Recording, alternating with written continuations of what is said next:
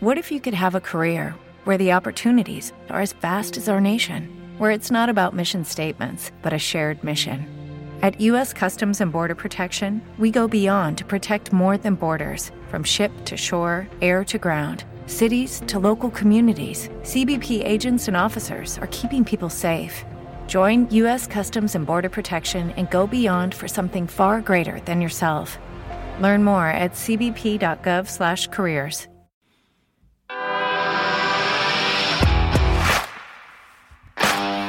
Bienvenido a Esto también es política, el podcast que habla tu mismo idioma, con Mario Girón y Miguel Rodríguez.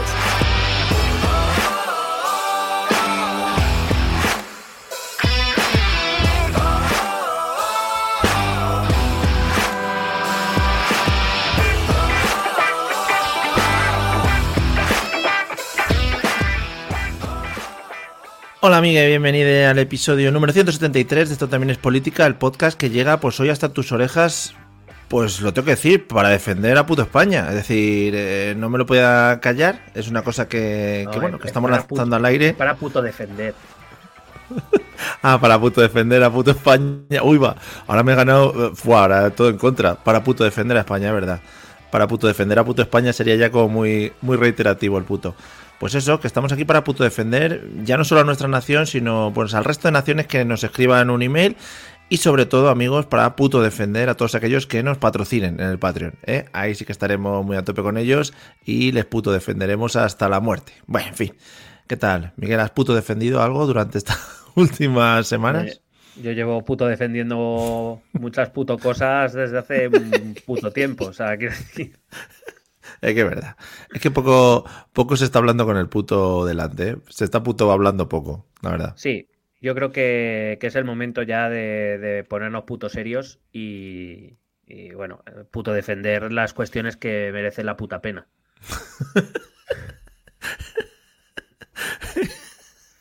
Es que qué bien, macho. Qué bien. No te rías, qué giritos, coño, que, se, que, se, está a puto desintegrando España, por favor. Qué giritos está dando, ¿no? La. Bueno, actualmente el, el, el, la política aquí en nuestro país, ¿no? Está dando giros inesperados que nadie pues, podía. Podía, bueno, pues eh, relatar previamente y ahora mismo, pues mira, están pasando cosas, están pasando cosas en la calle además. Por fin estamos saliendo a la calle, amigos, por fin. Ya, ya era ahora, también te digo, porque ahora que viene el fresco, pues es mejor salir a la calle. Hay que, hay que, bueno, pero a la hora de cenar nos vamos todos para casa. Que, hombre, una cosa es, una cosa es salir, pero luego empieza el hormiguero y hay que estar en casa. Organización. Organización. Claro, claro. Y antes de seguir, una cosa es lo que tengo que destacar de todo esto. Me gusta mucho el papel estelar eh, de la estrella invitada de eh, Esperanza Aguirre eh, bueno, en modo, modo bloqueante de calles. Muy bonito. Madre mía, si se le hacía a ella cuando era presentada a la comunidad. Madre mía. ahí lo voy a dejar, voy a dejar el comentario ahí, no voy a insistir. Se desintegra España, pero nosotros seguimos aquí, amigos, dando el callo y con un nuevo episodio, 173. Ya sabéis, con nuestra, bueno, como siempre, con nuestra constancia semanal, casi aproximadamente, o sea que cada semana, dos semanas, tres semanas, cada mes aproximadamente, pues tenéis vuestra reaccioncita. Esto también es política, como mandan los cánones de los buenos podcasters. Y además, bueno, pues ha habido entre medias eventos de Podcast y todas esas cosas en los que, por supuesto, no hemos estado, como buenos podcasters que somos. Ahí está. Ese es nuestro estilo. Porque somos humildes y tampoco queremos acaparar la atención eh, cuando, cuando debería estar, el objetivo debería estar en, en, en otros, eh, en, otro, en otras personas, esas coordinadoras de, de, esos podcast days tan maravillosas que conocemos como Crenecito, como David Mulé. Uh -huh. eh, bueno, pues un saludo para ellos. Y, y no queríamos arrebatarle tampoco el foco, ¿no? A lo mejor. No, coordinadores no, amos, amos y señores ahora mismo del podcasting en España, podría Vamos son, son, son, sí, son los de su arco, su escudo y están defendiendo el podcasting por encima de todo y lo hacen además de manera maravillosa. Y nosotros hoy, amiguis, para no dilatar estas presentaciones, porque yo sé que estáis preocupados por el tema de la desintegración de España, sobre todo pues gente que nos escuchará desde Cataluña estará pensando ahora mismo, pues, yo qué sé, en su nuevo DNI, si van a ser una isla próximamente, si van a formar parte, no sé, de algún otro continente, no se sabe muy bien cómo van los términos de estos acuerdos. Pues nosotros hoy vamos a tratar un tema de, bueno, pues que no tiene nada que ver con lo que está sucediendo aquí, cómo manda los cánones también de este podcast y cómo hemos ido haciendo durante todos estos años, también hay que decirlo. Yo te voy a decir, esto es marca de fábrica y cuando sucede algo de esta intensidad, que la gente además se suele tomar con mucha frialdad y mucha racionalidad, pues básicamente lo que hacemos es hacer otra cosa. Y ya cuando, ya si eso, si la gente le interesa y pasa un tiempecito y nos calmamos todos un poco, pues ya si eso tocamos el tema. Pero de momento hoy nos vamos a, Argentina. Pero déjame antes de empezar eh, dedicarle mi parte del programa a la que me toque a una oyenta muy especial que se llama Raquel Alcalde y que por lo que sea es mi prima. Pero que es, muy fans de nuestro podcast. Sí. Mm, porque, bueno, porque es una chica inteligente, quiero decir.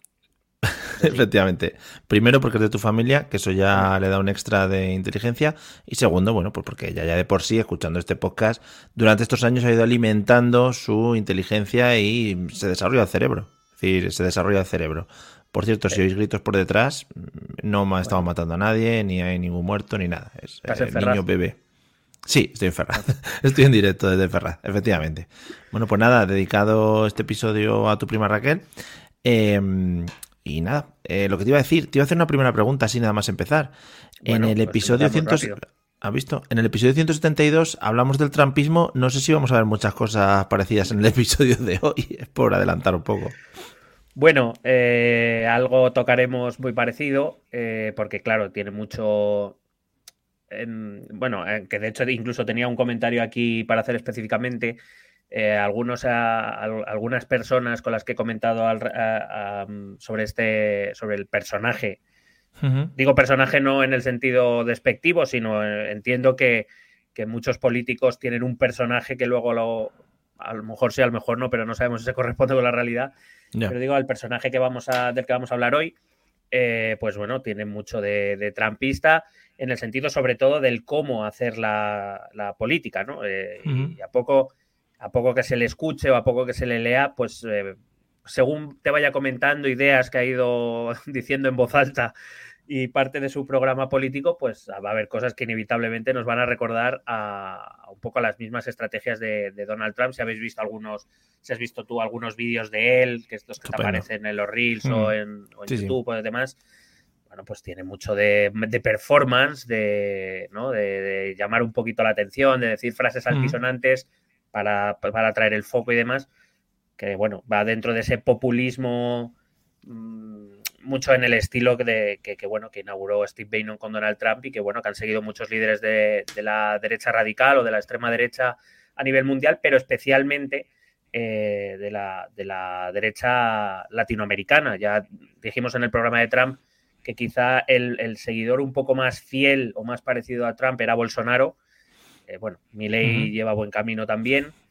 Javier Milei es de quien vamos a hablar. Eh, evidentemente con su idiosincrasia, porque es argentino, no es estadounidense, pero sí que vamos a ver elementos reconocibles claramente de este tipo de estrategia de comunicación. Ya veremos que el contenido puede ir por otro lado, pero esta misma estrategia de comunicación que bueno, que se, que, como tuvo éxito con Trump, pues han seguido muchos líderes de, de este rango ideológico, vamos a llamarlo así. Sí, sí. Muy bonito. Bueno, pues nada, eh, seguramente si, si alguno pues eso le pone en comparación seguramente al señor Milley, eh, mucho más trabajado el tema del insulto, es argentino, evidentemente, solo tiene la sangre, por lo tanto, mm, pues eh, tiene una literatura para insultar pues mucho más, mucho más extensa y mucho más amplia. Hacía tiempo que no hablábamos de Argentina, así que nada, creo que es el momento de, volver pues a ver qué está pasando por aquellos lares, sobre todo porque ha sido un poco convulso estos últimas, estas últimas semanas. O sea que nada, vamos, vamos al lío. Sí, vamos a Argentina, de la que yo supongo que seguiremos hablando en, próximos programas, entre otras cosas porque estamos en mitad del proceso de elección presidencial de la República Argentina, donde los dos candidatos que han llegado a la segunda vuelta, que se celebrará próximamente, son Sergio Massa, el, representante del kirchnerismo, y eh, este Javier Milei, que eh, bueno, es una figura relativamente reciente de la política argentina, no de la escena política argentina, pero sí de la política, vamos a llamar, institucional argentina, que ha conseguido batir a la derecha tradicional argentina y que, ha llegado a esta segunda fase y que a día de hoy algunas encuestas le dan vencedor, otras no, las encuestas de momento están muy ajustadas, veremos cómo se resuelve, pero eh, nos ha parecido un buen momento para hablar de Argentina. Aprovecharemos, como digo, para hablar del kirchnerismo también y, espero que un poco más adelante, sobre todo, empecemos a, o, digamos, repasemos un poco esa ideología que todo el mundo cree conocer, pero por lo que yo leo y veo, no todo el mundo tiene muy clara, que llamamos peronismo. Eh, y que a día de hoy es verdad que sigue vertebrando la política argentina, sigue condicionando mucho la política argentina, pero que quien la identifica directamente el peronismo con el kirchnerismo se equivoca un poco. Es cierto que, tiene muchas cosas del peronismo, pero digamos, el peronismo era un poco más em, equilibrado, mientras que el kirchnerismo está en una tendencia clara de izquierdas.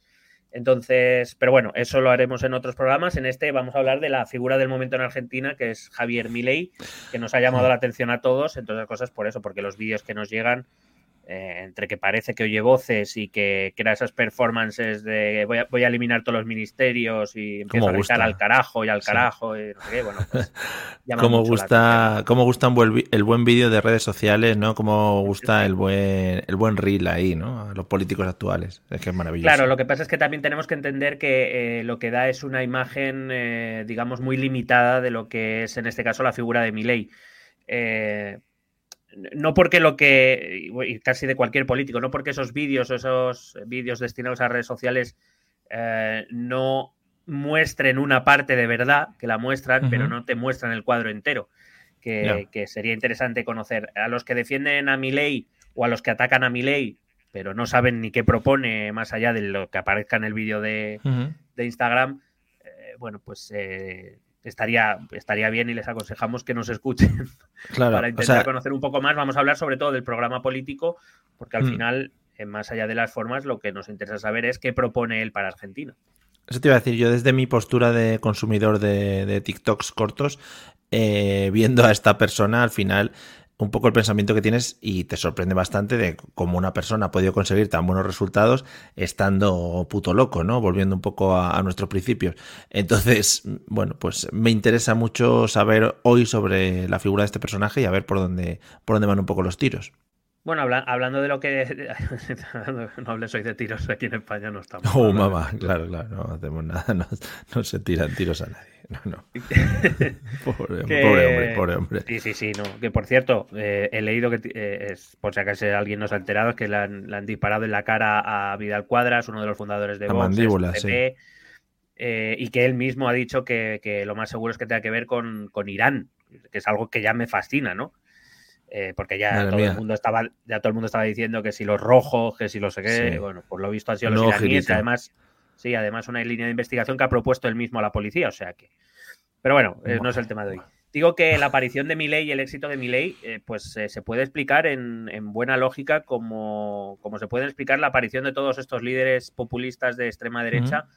En este caso pues un país que viene gobernado por el kirchnerismo con una pequeña un pequeño paréntesis desde hace 20 años, que tiene una situación complicada, especialmente en su economía, con una inflación altísima, con un nivel de deuda grande también, mm. con un país dividido entre aquellos que apoyan el, el, kirchnerismo casi de manera ciega y quienes lo atacan frontalmente, y que aprovecha un partido conservador, digamos, que aquí llamarían algunos la derechita cobarde, Aprovechan un, partido conservador que no consigue resultados y que a, los ojos de muchos se ha, vuelto un partido tibio y que dice poco y que de repente aparece una figura, eh, no, un partido, sino una figura, una persona que empieza a hacer un determinado discurso que gusta a esa, a esa parte de la población eh, y que empieza a ganar fama porque habla sin tapujos, porque dice todo lo que muchos piensan, eso que, que la derechita cobarde ya no dice.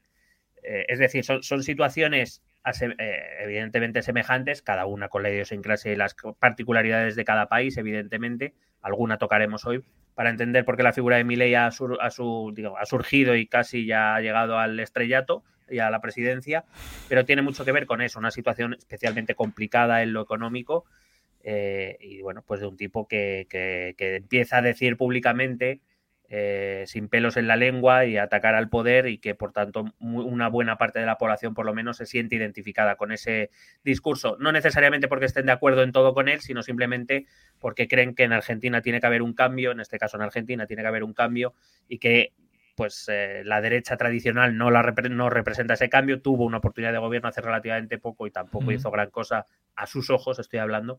Eh, bueno, digamos, es esa figura novedosa, no, no, que no se asocia al poder porque no ha participado de la política institucional hasta muy recientemente, que aparece, pues eso, casi como un mesías enviado para, para traer la, para devolver al pueblo argentino, en este caso, a la prosperidad y al buen camino que el kirchnerismo y la derechita cobarde pues no, no han traído desde hace desde aquella crisis de 2001 del corralito, vamos.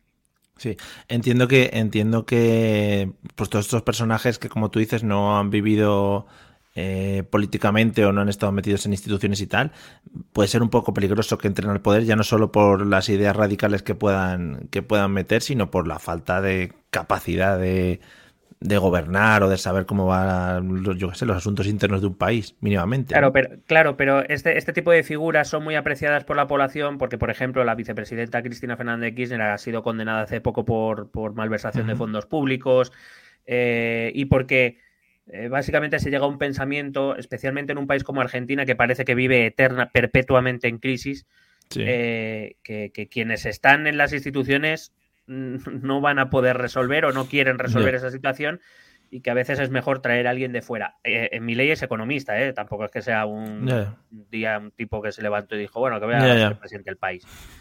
Eh, pero bueno, tiene mucho que ver ¿no? con esa situación de, de, que se percibe, al menos una parte de la población percibe el sistema como corrupto podrido y que ya no merece la pena confiar en los de dentro del sistema y hay que buscar a alguien fuera.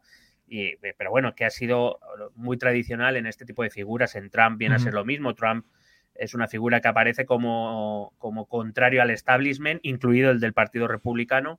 Eh, lo mismo le pasa a Bolsonaro eh, y a casi cualquier líder de, este tipo que, aparece, incluido, incluido en Europa. Quiero decir, Vox se presenta como una alternativa a la derechita cobarde que no es solo no resuelve el problema, sino que forma parte del problema y es parte de su éxito aunque en las últimas elecciones haya perdido apoyo, pero bueno, mira, mm. lo está intentando recuperar por otras vías.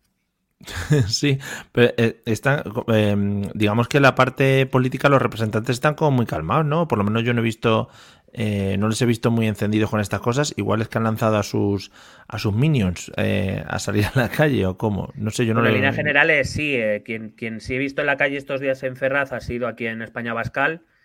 creo que hoy ha vuelto.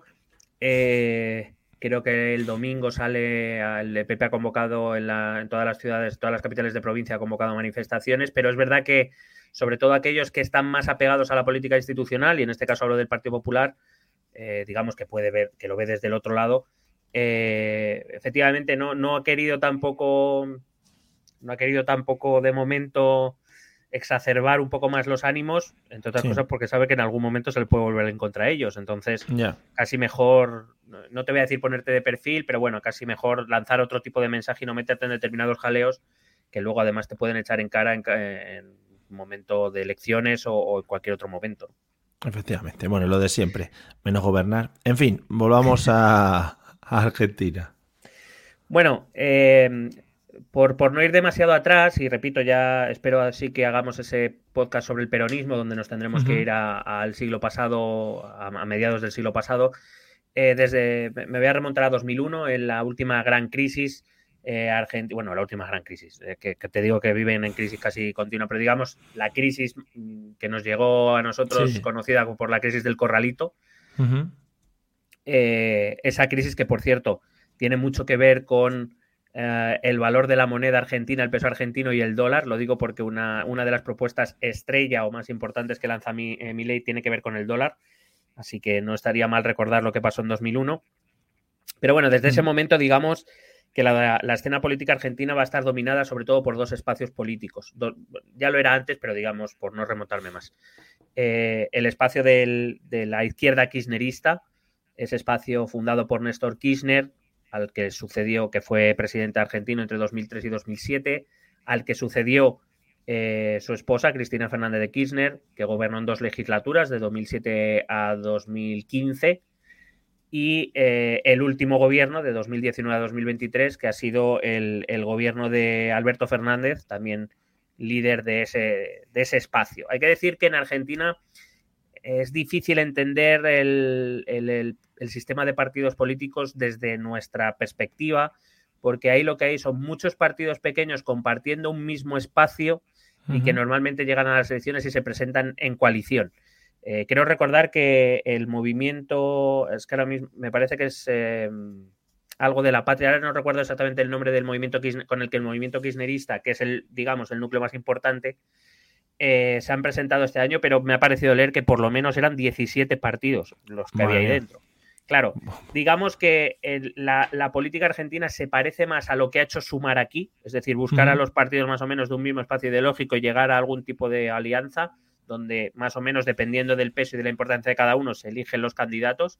En este caso, el, Sergio, el, candidato es Sergio Massa, eh, Cristina Fernández de Kirchner renunció a presentarse, aunque actualmente tampoco podría presentarse porque está condenada, como te he dicho antes, por, por malversación de fondos públicos. Em, pero bueno, digamos que el, motor dominante de ese espacio es el kirchnerismo. Em, digamos, y ha sido sin duda el movimiento político hegemónico, el espacio político hegemónico en Argentina, porque como te he dicho, desde 2003 tan solo una legislatura no han gobernado en la actualidad, es decir, han tenido cuatro presidencias y, la derecha eh, conservadora más tradicional argentina, eh, eso que aquí en España hemos venido a denominar el macronismo por el em, perdón, el macrismo, no el macronismo es otra cosa, el macrismo, es decir, el movimiento de Macri, eh, que fue el presidente de Argentina de la derecha conservadora entre el 15 y el 19, ha sido la única legislatura que se le ha arrebatado a la izquierda kirchnerista. Em, sigue siendo una figura influyente en la, derecha. Digo la derecha porque en realidad también es otro espacio político complicado, va un poco desde la derecha liberal hasta la derecha más derecha, más conservadora. Es un espacio muy amplio, también con muchos partidos pequeños. Eh, digo por eso que a veces pretendemos creer que el espacio de Macri es el PP y no es exactamente así, porque el espacio en Argentina todo está muy fragmentado. Pero bueno, para que los entendamos, digamos, estos dos espacios políticos son los que han dominado la, escena política argentina desde 2001. Pero, eh, como ya hemos dicho, hoy no vamos a hablar de esos espacios.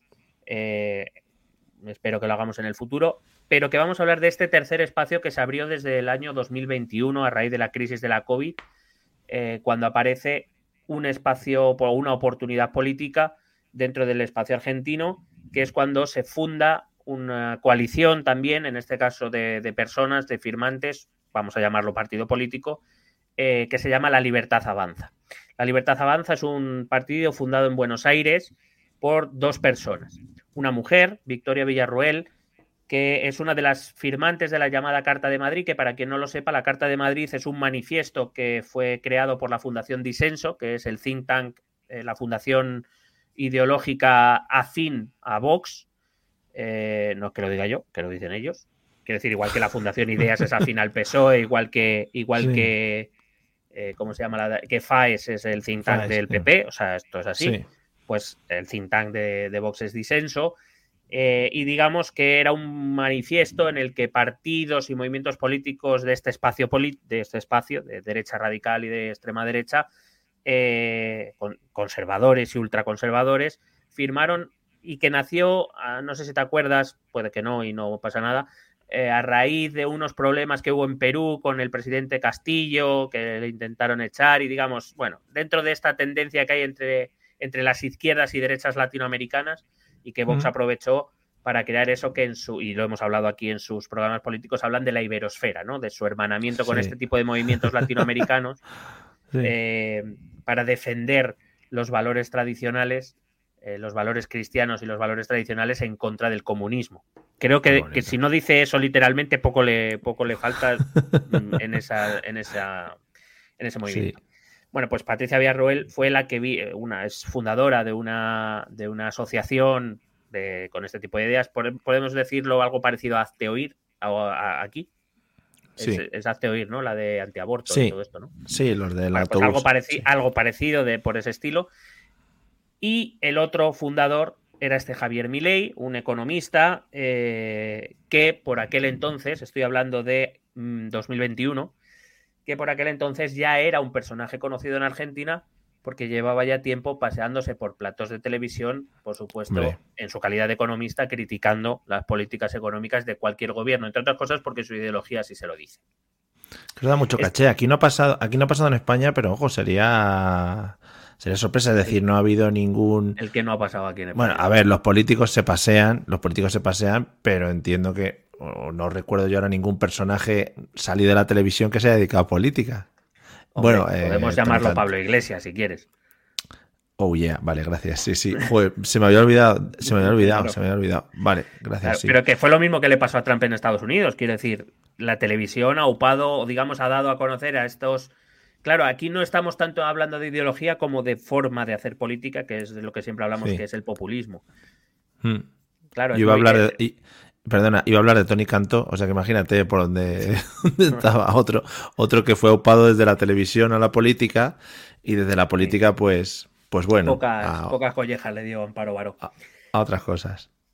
Que, que, bueno, es una forma, evidentemente la televisión sigue siendo una plataforma que llega a millones de personas, donde tú dices ideas, pues claro que aparentemente, esto lo hemos hablado muchas veces, el populismo se basa en dar ideas o en proponer eh, ideas o reformas que, que tienen una apariencia lógica, pero que empiezas a escarbar y se desmoronan un poco, pero que mientras tú las dices y mientras ese sentido crítico está un poco en off, pues mm, te las vas tragando todas y parece que ese personaje pues es la, es la leche, ¿no? Y entonces una vez ya tienes esa fama, ya tienes ese público, entonces decides dar el salto a la política. Repito, esto lo ha hecho Donald Trump, lo ha hecho Pablo Iglesias aquí en España eh, y lo han hecho otros. Entonces, mm. eh, em, si queremos hablar de la ideología de Javier Milei es un poco complejo. Em, voy a intentar hacerlo lo más sencillo posible porque una cosa es lo que se le atribuye, otra cosa es lo que él se atribuye a sí mismo y otra cosa es luego la realidad. Vale. Vale, todo el mundo coloca a Javier Milei en el espacio del libertarismo. Para quien no conozca esta ideología, digamos que eh, no es liberalismo, es diferente. Eh, digamos, tienen cosas en común, pero no es exactamente lo mismo.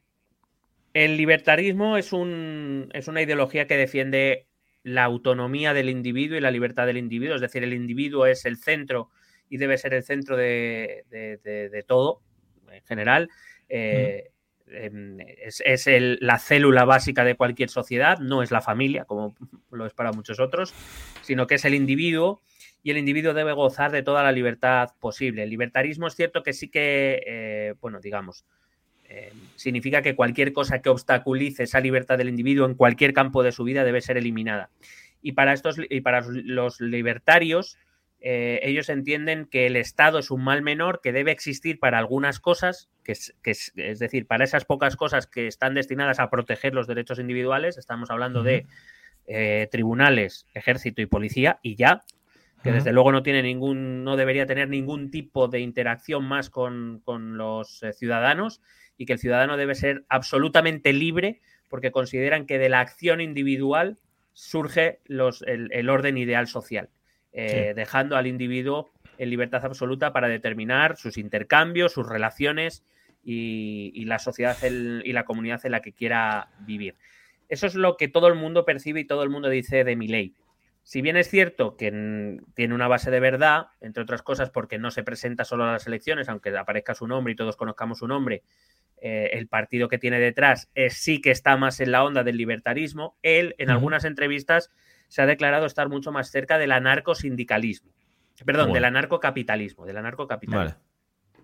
El anarcocapitalismo, sí, digamos que puede ser una subrama del libertarismo, pero con, una, con un matiz importante para entender a mi ley.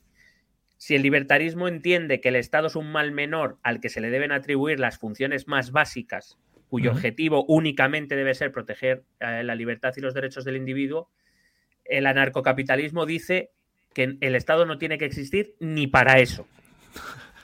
O sea, que el Estado que no debe existir. De ahí lo de anarco, anarcocapitalista. Es decir, es un capitalismo puro, es decir, libertad individual, ningún obstáculo, todo decisiones individuales y que además el Estado ni siquiera exista, porque el Estado solo supone un, problema o un, obstáculo a la libertad del individuo.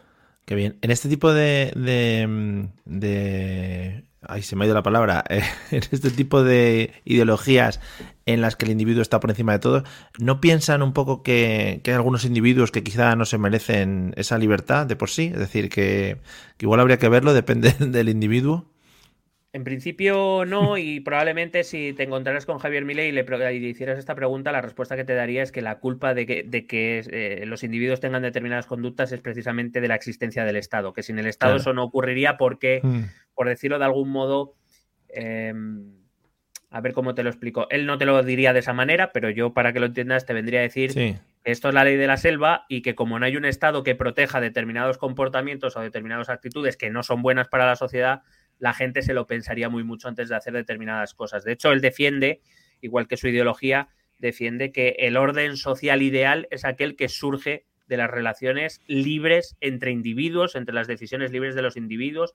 Y pues eso, te vendría a decir un poco, casi incluso lo que te diría Jean-Jacques Rousseau, de que es el Estado el que corrompe al ser humano como, como bueno, pues que, todo lo malo que ocurre sobre la faz de la Tierra es porque el, ser humano no es libre como debiera ser, por lo visto. Esto es lo que, esto es lo que él defiende. Yo no digo ni que estoy en contra ni a favor, estoy diciendo lo que él defiende.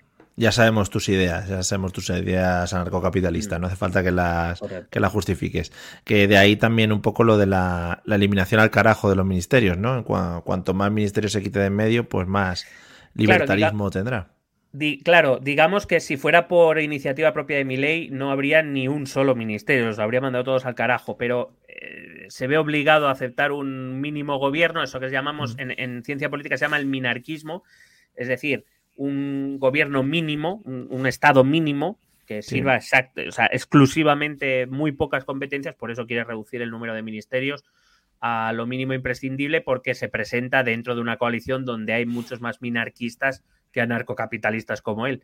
Que claro, si fuera él fuera no habría nada. Pero digamos que no ha convencido a los suficientes para ir a tan lejos y sí que se refugia más dentro de la ideología más común que es el, libertarismo. Genial. Si miramos cuál es su ideología económica, sí que está bastante pareja o bastante en línea con esto que te acabo de contar. Él es, muy, él es un economista, muy seguidor de la escuela austríaca. La escuela austríaca, para quien seguro que si alguien ha estudiado algo de economía, seguro que ha ido a hablar de la escuela austríaca. Para los que no, ya estamos nosotros. Muy bien.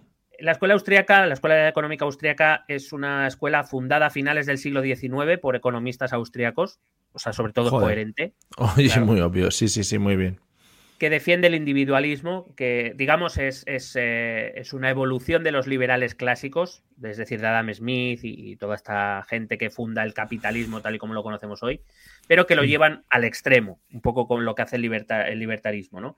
Es creadora, esta escuela es creadora de la teoría subjetiva del valor, que es una, eh, digamos, vienen a decir que el valor de las cosas es eh, se lo damos de manera subjetiva, que no tiene por qué estar relacionada directamente con el valor económico, con el precio de sus costes, eh, sino que depende de nuestra subjetividad, lo cual es una teoría que en las economías de mercado funciona en muchas ocasiones. Por ejemplo, hoy acabo de leer que se ha subastado un cuadro de Picasso por no sé cuántos millones de, euros. Evidentemente ese valor no es objetivo en tanto en cuanto las pinturas que utilizará Picasso y el marco pues no cuestan tanto dinero, pero el valor que se le da es subjetivo, claro. Bueno, habría que preguntárselo a em, Picasso. Igual está pintando con sangre de, bebés y le costó mucho dinero conseguirlo, ¿sabes? Igual. A lo mejor. O con tinta de impresora, ¿no? A lo mejor. claro. Con aceite de oliva virgen. En fin. Joder, claro. Hostia, entonces lo entiendo. Claro. Eh, es una escuela que es enormemente crítica con el intervencionismo estatal.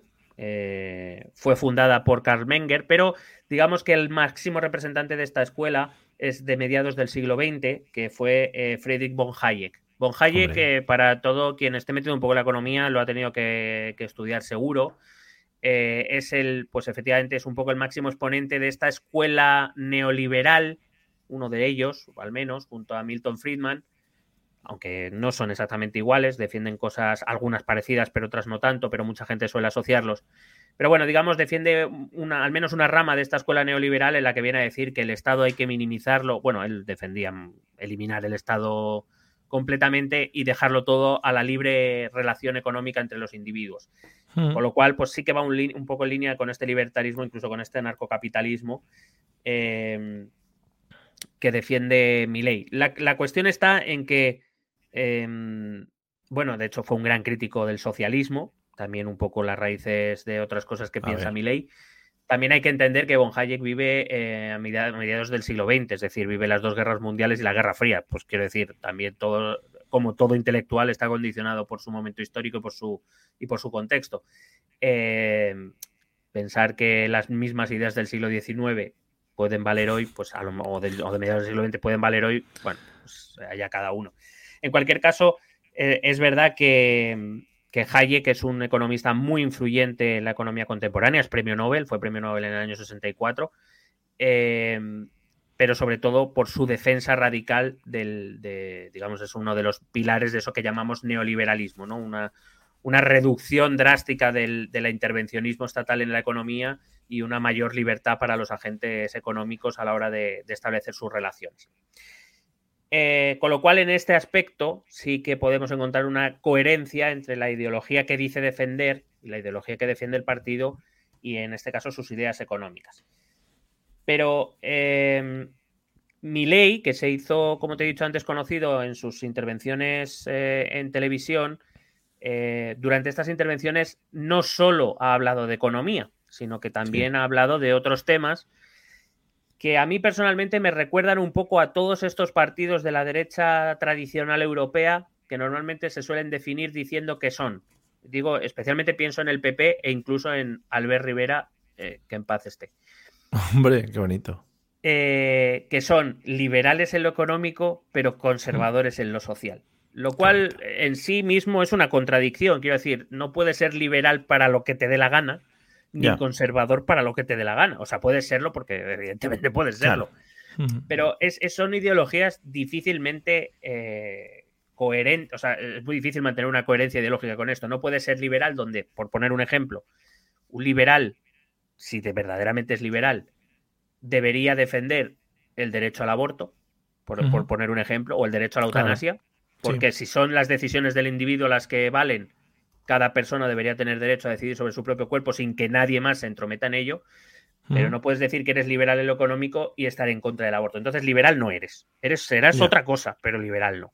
Bueno, pues mi ley es un poco esto. Eh, Es un poco este espacio que defiende el liberalismo en lo económico, pero a la hora de las cuestiones sociales, quizá, quizá no es tan, tan liberal o en este caso tan libertario. Al yeah. final hay que, tenemos que pensar que el libertario lleva el liberalismo al extremo. O sea, no es un liberal cualquiera, es un liberal plus plus. Ya, te quería preguntar, eh, supongo que todas estas personas que defienden esta ideología tan extrema, radical, eh, el tema de su economía personal siempre lo han tenido muy saneado, ¿no? Por así decirlo. Es decir, puede ser que vengan de familias con dineritis. Es que me extrañaría mucho. Bueno, entiendo que siempre está esa diferencia, pero por eso me extrañaría mucho que gente que no que lo haya sufrido, haya sufrido penurias económicas esté defendiendo este tipo de cosas. Pues eh, sinceramente no, no, he indagado mucho en la vida previa de Miley, sí que sé que es un, pero vamos, entendiendo que, que habiendo sido, no por ser estudiante universitario, pero sé que, hmm. que ha estado de profesor visitante en universidades europeas de mucho prestigio, Sí. Eh, y demás, pues entiendo que sus orígenes sociales no deben ser de la mayor eh, pobreza, ¿no? Y ese pelito eh, que me lleva, ese pelito que me lleva es de alta el peluca curva. le llaman. es de alta Pues curva, mira, eh, por lo que estoy leyendo, es hijo de Roberto Milei, un empresario de transporte de pasajeros. O sea que, bueno, un empresario no sé exactamente si le iría muy bien, pero bueno, -huh. digo yo que muy mal. Ah, por cierto, acabo de leer que no se habla con sus padres desde 2010. Bueno. Muy bien, pues. El peluca. Una familia muy sana. Sí, no, la historia. Sí que he leído algo de su historia, por ejemplo, de que le gusta mucho el rock y, eh, tiene una banda más, más como, fa, como hobby que otra cosa, pero que, que es rockero y que, mm. y que fue portero de fútbol a cierto nivel en Argentina. O sea que Joder. un poco un personaje bastante curioso, desde luego. Sí, como, sí, como Julio. Iglesias. Un poco sí, un poco sí. Lo mejor de cada casa. Mm. Bueno. Claro, entonces, eh, esto que te acabo de contar de su ideología, así en genérico, y de su punto de vista económico, no sí. sé cómo se lleva con estas posiciones respecto a otros temas ya no económicos. Por ejemplo, Milei se ha opuesto públicamente al aborto, incluso en los casos de violación, ha uh -huh. rechazado la educación sexual en las escuelas, ha mostrado abiertamente su escepticismo contra... Y aquí es donde muchas cosas nos van a sonar a Trump, ¿eh? lo voy diciendo. Qué guay ha mostrado abiertamente su escepticismo con las vacunas de la COVID-19. Que todavía no sé, eso todavía no está, no está visto, ¿eh? No está visto. ha defendido la libre compra-venta y tenencia de armas de fuego, lo cual esto sí es un poco más coherente con su postura individualista. Niega, por supuesto, el cambio climático, por supuesto. Hombre, por supuesto, eso depende del individuo, cada uno que se cree lo que quiera. Y promueve la teoría de la conspiración del marxismo cultural, que, bueno, es, estas teorías que vienen a decir que hay una élite de, gente que quiere destruir, eh, de bases marxistas, que quiere destruir las bases de la cultura cristiana, de la, bueno, de la mm. civilización actual que se basa en principios cristianos y en los principios conservadores tradicionales. No, le he leído en ningún caso el nombre en quien está pensando, pero todo el mundo estaba pensando en George Soros, por supuesto, porque mm. es el, bueno, el mal eh, sobre la tierra, ¿no? Encarnado sobre la tierra. Eh, y que bueno, pues que este, esta guerra cultural que lo que pretende es acabar con, esas, con esa civilización occidental. Eh, bueno, pues él efectivamente considera que esas teorías son ciertas y por supuesto es, eh, defensor de la lucha de la guerra cultural en contra de este supuesto clan elitista que intenta acabar con el, con el mundo. Por hmm. si acaso, eh, más allá de que nos tomamos a broma en general casi todos, y me gustaría aclarar, por si acaso, que yo, historiador, jamás se me ocurriría negar las bases cristianas y conservadoras de la cultura occidental. Lo que digo es que no son las únicas cosas que constituyen esa cultura occidental y que tampoco me creo que haya nadie que quiera destruirlas eh, por, por, pura maldad. Pero bueno, eso ya es otro tema. Sí, bueno, nosotros nos escribieron, pero lo descartamos porque ya sabéis que no nos escribieron para ver si queríamos destruir las bases de la cultura occidental, pero nosotros ya sabéis que no nos asociamos con nadie, vamos por libre, entonces tuvimos que descartar. No, entramos en la élite y que Vladimir nos lo prohibió y que no teníamos los dineros para entrar en la empresa. O sea, en ese momento. Vladimir. Ahora ya sí podríamos, pero... Hombre, ahora sí, ahora sí. Por ejemplo, ha declarado públicamente que se siente orgulloso de tener pene. Por supuesto que va a cerrar el Ministerio de la Mujer si llega al ah. gobierno. Entre otras cosas, y dijo literal, o sea, dijo, si no fue literal, fue muy parecido, porque esto lo he leído yo. Eh, y, en ese, en ese mismo, en esa misma frase dijo que se sentía orgulloso de tener pene, que eliminaría el Ministerio de la Mujer y que por supuesto no se adheriría a ningún principio del marxismo cultural. Lo digo por si acaso alguien cree que me invento las cosas, que busque estas declaraciones que son para leerlas. Y que lo cerraría con un golpe, con un golpe de pene, el ministerio, lo cerraría así. allí, claro. Todo lo demás mm, me decepcionaría. Y si eso, y si eso si pasas aquí en España, dirían la frase de si no soy Curro Jiménez, ¿por qué tengo este trabuco? ¿no? Correcto. y fui a por trabajo y me comieron lo de abajo. eh, también dijo durante los debates presidenciales que, por supuesto, si gana, nos, o sea, de quitar a Argentina de la Agenda 2030. Hombre. Eh, y que, bueno, vino a identificar también, dijo directamente que el marxismo cultural era la decadencia. Ah, y por supuesto que el calentamiento global era un invento del socialismo. Bueno, Hmm, sí, sí. Quiero decir, este tipo, de eh, este tipo de cosas ya las vimos con Trump, o sea, no son nuevas. Y por eso digo que cuando, cuando me refiero a, mi ley como el Trump argentino, ni siquiera lo hago como algo despectivo, sino como algo descriptivo, porque las estrategias son muy parecidas. Al final le dieron el éxito a Trump en su momento, le dieron el éxito a Bolsonaro en su momento, y está muy cerca de darle éxito a mi Eh, usa formas populistas muy parecidas. Hemos hablado mucho del populismo. En el, hemos hablado del populismo aquí en España, del populismo de Trump eh, y, de, otros populismos, de populismos europeos. Todos hemos visto, como te decía antes, esas performances que hace para poder salir en redes sociales y que se viralice, de sus mm. declaraciones provocativas para que el foco esté permanentemente en él. Eh, que no nos engañemos, y que esto lo hemos repetido siempre, el populismo existe porque conecta con una parte de la población que está descontento, que se siente aislada respecto a la política más institucional o más tradicional, esos espacios políticos, en este caso argentinos, que no resuelven sus problemas o que se sienten, digamos, eh, no escuchados y que encuentran, en este caso en la voz de Milei, un discurso novedoso, un discurso que defiende eh, al menos una parte de lo que ellos piensan dentro de ese cabreo que aprovecha esa emotividad. claro, tú ves un vídeo de mi ley y bueno, si, si, estás poco apegado a la política argentina o a la política en general, pues te lo tomas a risa. Pero yo entiendo que alguien que está cabreado porque el Estado le ha abandonado, porque siente que el Estado le ha abandonado, que, que piensa que esto es un nido de corrupción, que los políticos no se ocupan de los problemas y ven a este tío apasionado que da esos discursos que a veces le falta coger una guitarra y efectivamente a los rockeros romper en el, en el suelo, pues entiendo que esa gente, eh, bueno, compre el discurso de Milei sin demasiado espíritu crítico porque no es el, para ellos no es el momento del espíritu crítico, sino el momento de cambiar las cosas. Y creen que Milei es el agente adecuado para ello, porque te digo, se molesta mucho Milei o cualquier líder populista en hacer que así lo, lo parezca. Claro, volvemos a lo mismo de siempre. Eh, estamos en una época en la que vende muchísimo más 30 segundos de TikTok que lo que pueda poner un programa político, que al final es un poco lo que te están vendiendo de cara a gobernar un país, ¿no? Y eso es lo que han entendido los, los políticos populistas que han surgido, sobre todo desde la crisis de 2008.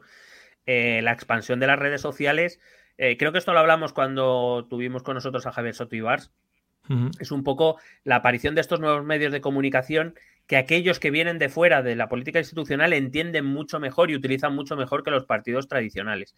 Eh, alguno incluso de los que venían un poco más de nuevas tampoco lo entendió muy bien como Albert Rivera, pero el resto, en líneas generales, todos los... es que a Albert se le cruzó todo, se le cruzó todo, le pasó por encima todo, TikTok, bueno, los perros, en fin.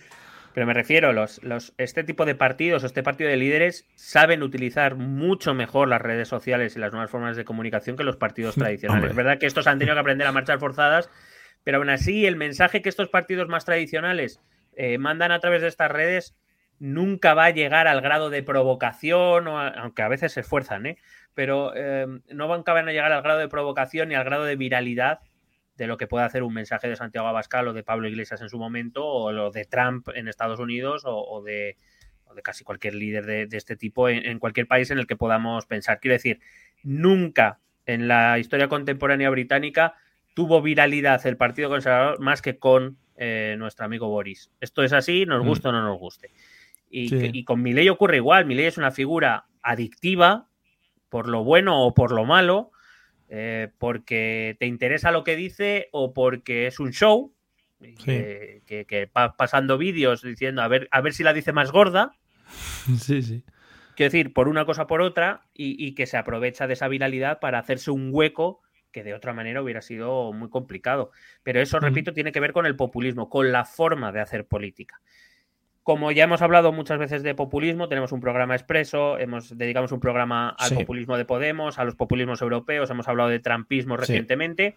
Mm. Vamos a centrarnos, si te parece bien, Me parece bien. En, lo que ofrece o en lo que ha ofrecido durante esta campaña electoral y con la que se enfrentará la segunda ronda de las elecciones presidenciales argentinas y con el programa con el que se puede convertir en presidente de Argentina. Y el oyente que venga aquí para escuchar de populismo, pues que se escuchen las otras cosas y que nos deje de mierda. No, es que yo quería luego ni vos, es que yo. Mira, cállate, que no hemos venido a hablar de eso hoy. O sea que. Correcto. Antonio, déjanos en paz. Vamos allá. Si bien es cierto que, como todo buen populista, cuando no estamos en el país, cuando hablamos de un populista que no es de nuestro país, eh, pues entendemos que sus eh, propuestas más llamativas, es decir, aquellas que se vuelven más virales, normalmente por lo escandaloso, ah, son las propuestas más importantes. Algunas de esas tocaremos también, pero vamos a centrarnos en lo que dice su programa electoral y realmente donde mi ley propone cambios verdaderamente profundos para Argentina. Y para eso me voy a centrar en las más importantes. La primera de ellas, y la quiero explicar bien, porque esta es una medida un poco que, que, desde fuera incluso puede sonar bien, pero hay que entender un poco lo que conlleva. Su primera propuesta, su gran propuesta económica, es la dolarización de la economía.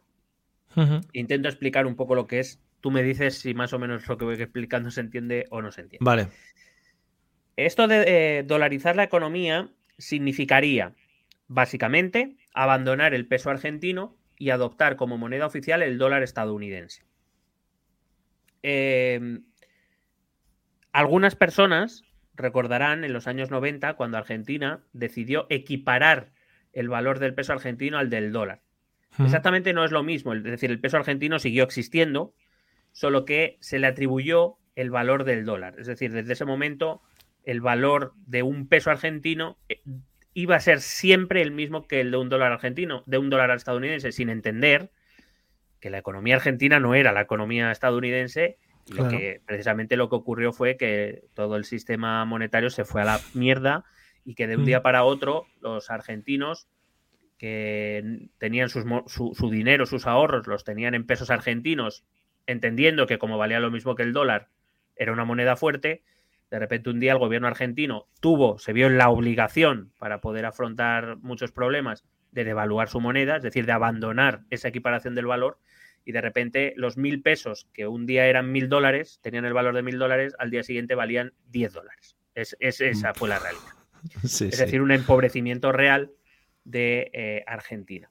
La dolarización va un poco más allá, elimina el peso y directamente eh, se trabajaría en dólares. Pero claro, eso es un cambio que si bien es cierto es posible. Para empezar, por ejemplo, aquí nosotros en España cambiamos la peseta por el euro. No, no, es algo que no se pueda plantear. Eh, sí que es cierto que una, divisa que desde... perdón, perdón.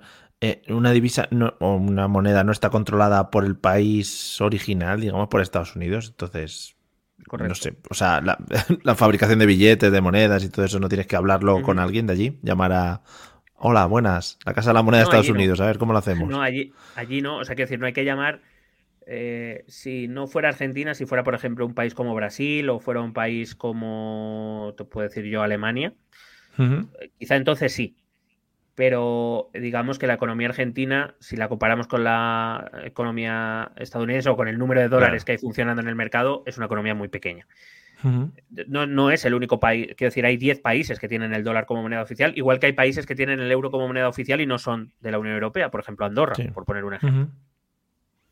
Es decir, e, en sí misma la medida ni es nueva ni es eh, original.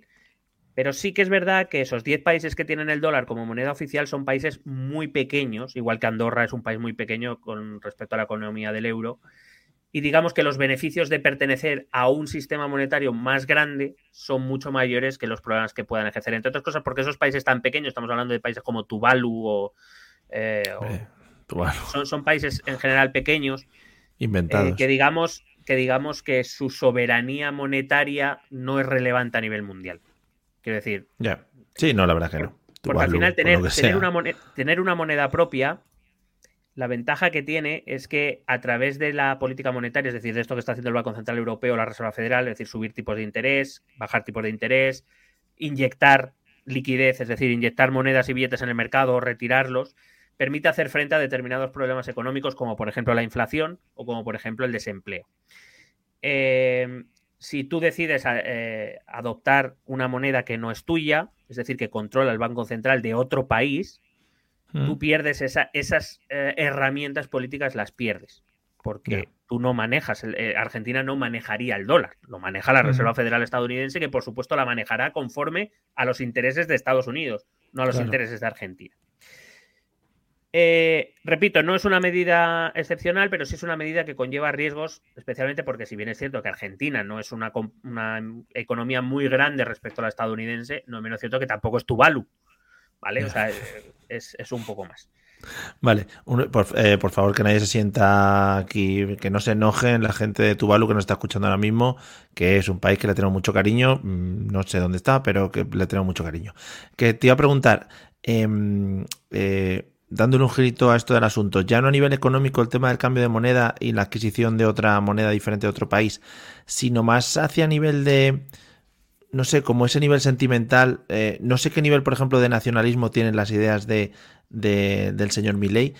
¿No se puede ver como una afrenta el perder la moneda de tu país o, el hecho de ya no tener esa identidad propia en, en tu moneda y adquirirla de otro país diferente? Es decir, además en estos movimientos de extrema derecha que llevan de manera tan radical el hecho de, pues eso, la unidad del país, todo para el país, etcétera, etcétera, ¿no podría ser algo así raro? Eh, claro, lo que pasa es que en la, cuestión ideológica existe esta, vamos a llamarla contradicción o por lo menos ah, estas cuestiones. Es verdad que mi ley en algunos aspectos, y lo vamos a ver, es muy nacionalista, pero en el caso de la economía no. En el caso de la economía el, tema de esa morriña por, eh, o esa añoranza por el peso argentino no la va a tener. Vale. Entonces, cosas porque se propone esto es porque él considera que es lo mejor. Pero voy a intentar explicarte cómo se produciría el proceso. Algunos de los que vivimos el cambio de pesetas por euros nos acordaremos de algunas partes, aunque en nuestro caso éramos todavía jóvenes. Sí, como ahora, em, pero un poco más. Pero ahora, efectivamente. Eh, para hacer el cambio de una moneda a otra, lo primero que hay que hacer es entre comillas, rescatar los pesos. Es decir, hay que comprar los pesos de la gente por dólares. Para poder cambiar una moneda por otra, es decir, introducir el dólar en la economía, tienes que comprarle los pesos a la gente y darles dólares, que es lo que se hacía aquí, que de hecho se ha hecho hasta 2020, me parece que era la fecha límite. Tú llevabas tus pesetas al Banco de España y te daban euros. ¿vale? Te los compraban por euros. Claro, el problema es que no estamos hablando de. Em, estamos hablando de una compra eh, que, según los cálculos del equipo de Milei, se haría en unos 16, unos 16 meses, pero casualmente Milei no ha dicho cuánto le costaría eso a la economía argentina. Ya. Es cierto que es muy difícil de calcular, ¿eh? Esto es cierto. Eh, he estado viendo estudios de la Universidad de Buenos Aires y de, y de otras instituciones. Más o menos entre otras cosas, no es fácil porque habría que ver qué tipo de cambio se establece. Por ejemplo, cuando se hizo aquí el cambio de, en España de peseta a euros, se estableció el tipo de cambio de 166,386 pesetas. eso es lo que vale un euro y por cada eso, pues te damos un euro. Aquí no sabemos, mi ley no ha dicho cuál sería el tipo de cambio. Eh, si, por ejemplo, lo estableciésemos en el tipo de cambio actual, estaríamos hablando de que el coste de la operación sería unos 45 mil millones de dólares. Ah, muy bien, muy bien, muy bien. Vale, en principio es verdad que, a mí me sorprendió porque me parece poco. Pensaba que la economía argentina valía un poco más, pero se ve que no. Hmm. Em, pero es que Argentina contiene otros problemas. Primero, Argentina tiene una enorme cantidad de deuda en pesos argentinos. Significa que tendrías que recomprar toda esa deuda en dólares. Es decir, esos 45 mil millones a lo mejor no son tan, no son solo 45 mil. Segundo, eh, que tienes que conseguir que alguien te venda o te preste esos dólares, porque para poder comprar algo en dólares tienes tú que comprar dólares, teniendo en cuenta que no tienes un banco central que imprime dólares, se los tienes que comprar a alguien. y, normalmente este tipo, y bien lo podemos recordar los españoles cuando pasamos de la peseta a los euros, que todavía nos quejamos de eso, este tipo de procesos de cambio de moneda suelen, cuando, sobre todo cuando cambias una moneda débil por una moneda fuerte, que es lo que nos pasó a nosotros, esto genera grandes procesos de inflación, es decir, de subidas de precios. O es que no nos acordamos cuando un helado nos valía 25 pesetas y ahora un helado es un euro, que son 166 pesetas. Pues no me compraba yo cosas. claro, ya antes con un sueldo comprabas una casa y hacía la compra para todo el mes y ahora no llevas esto. Claro que sí, hombre.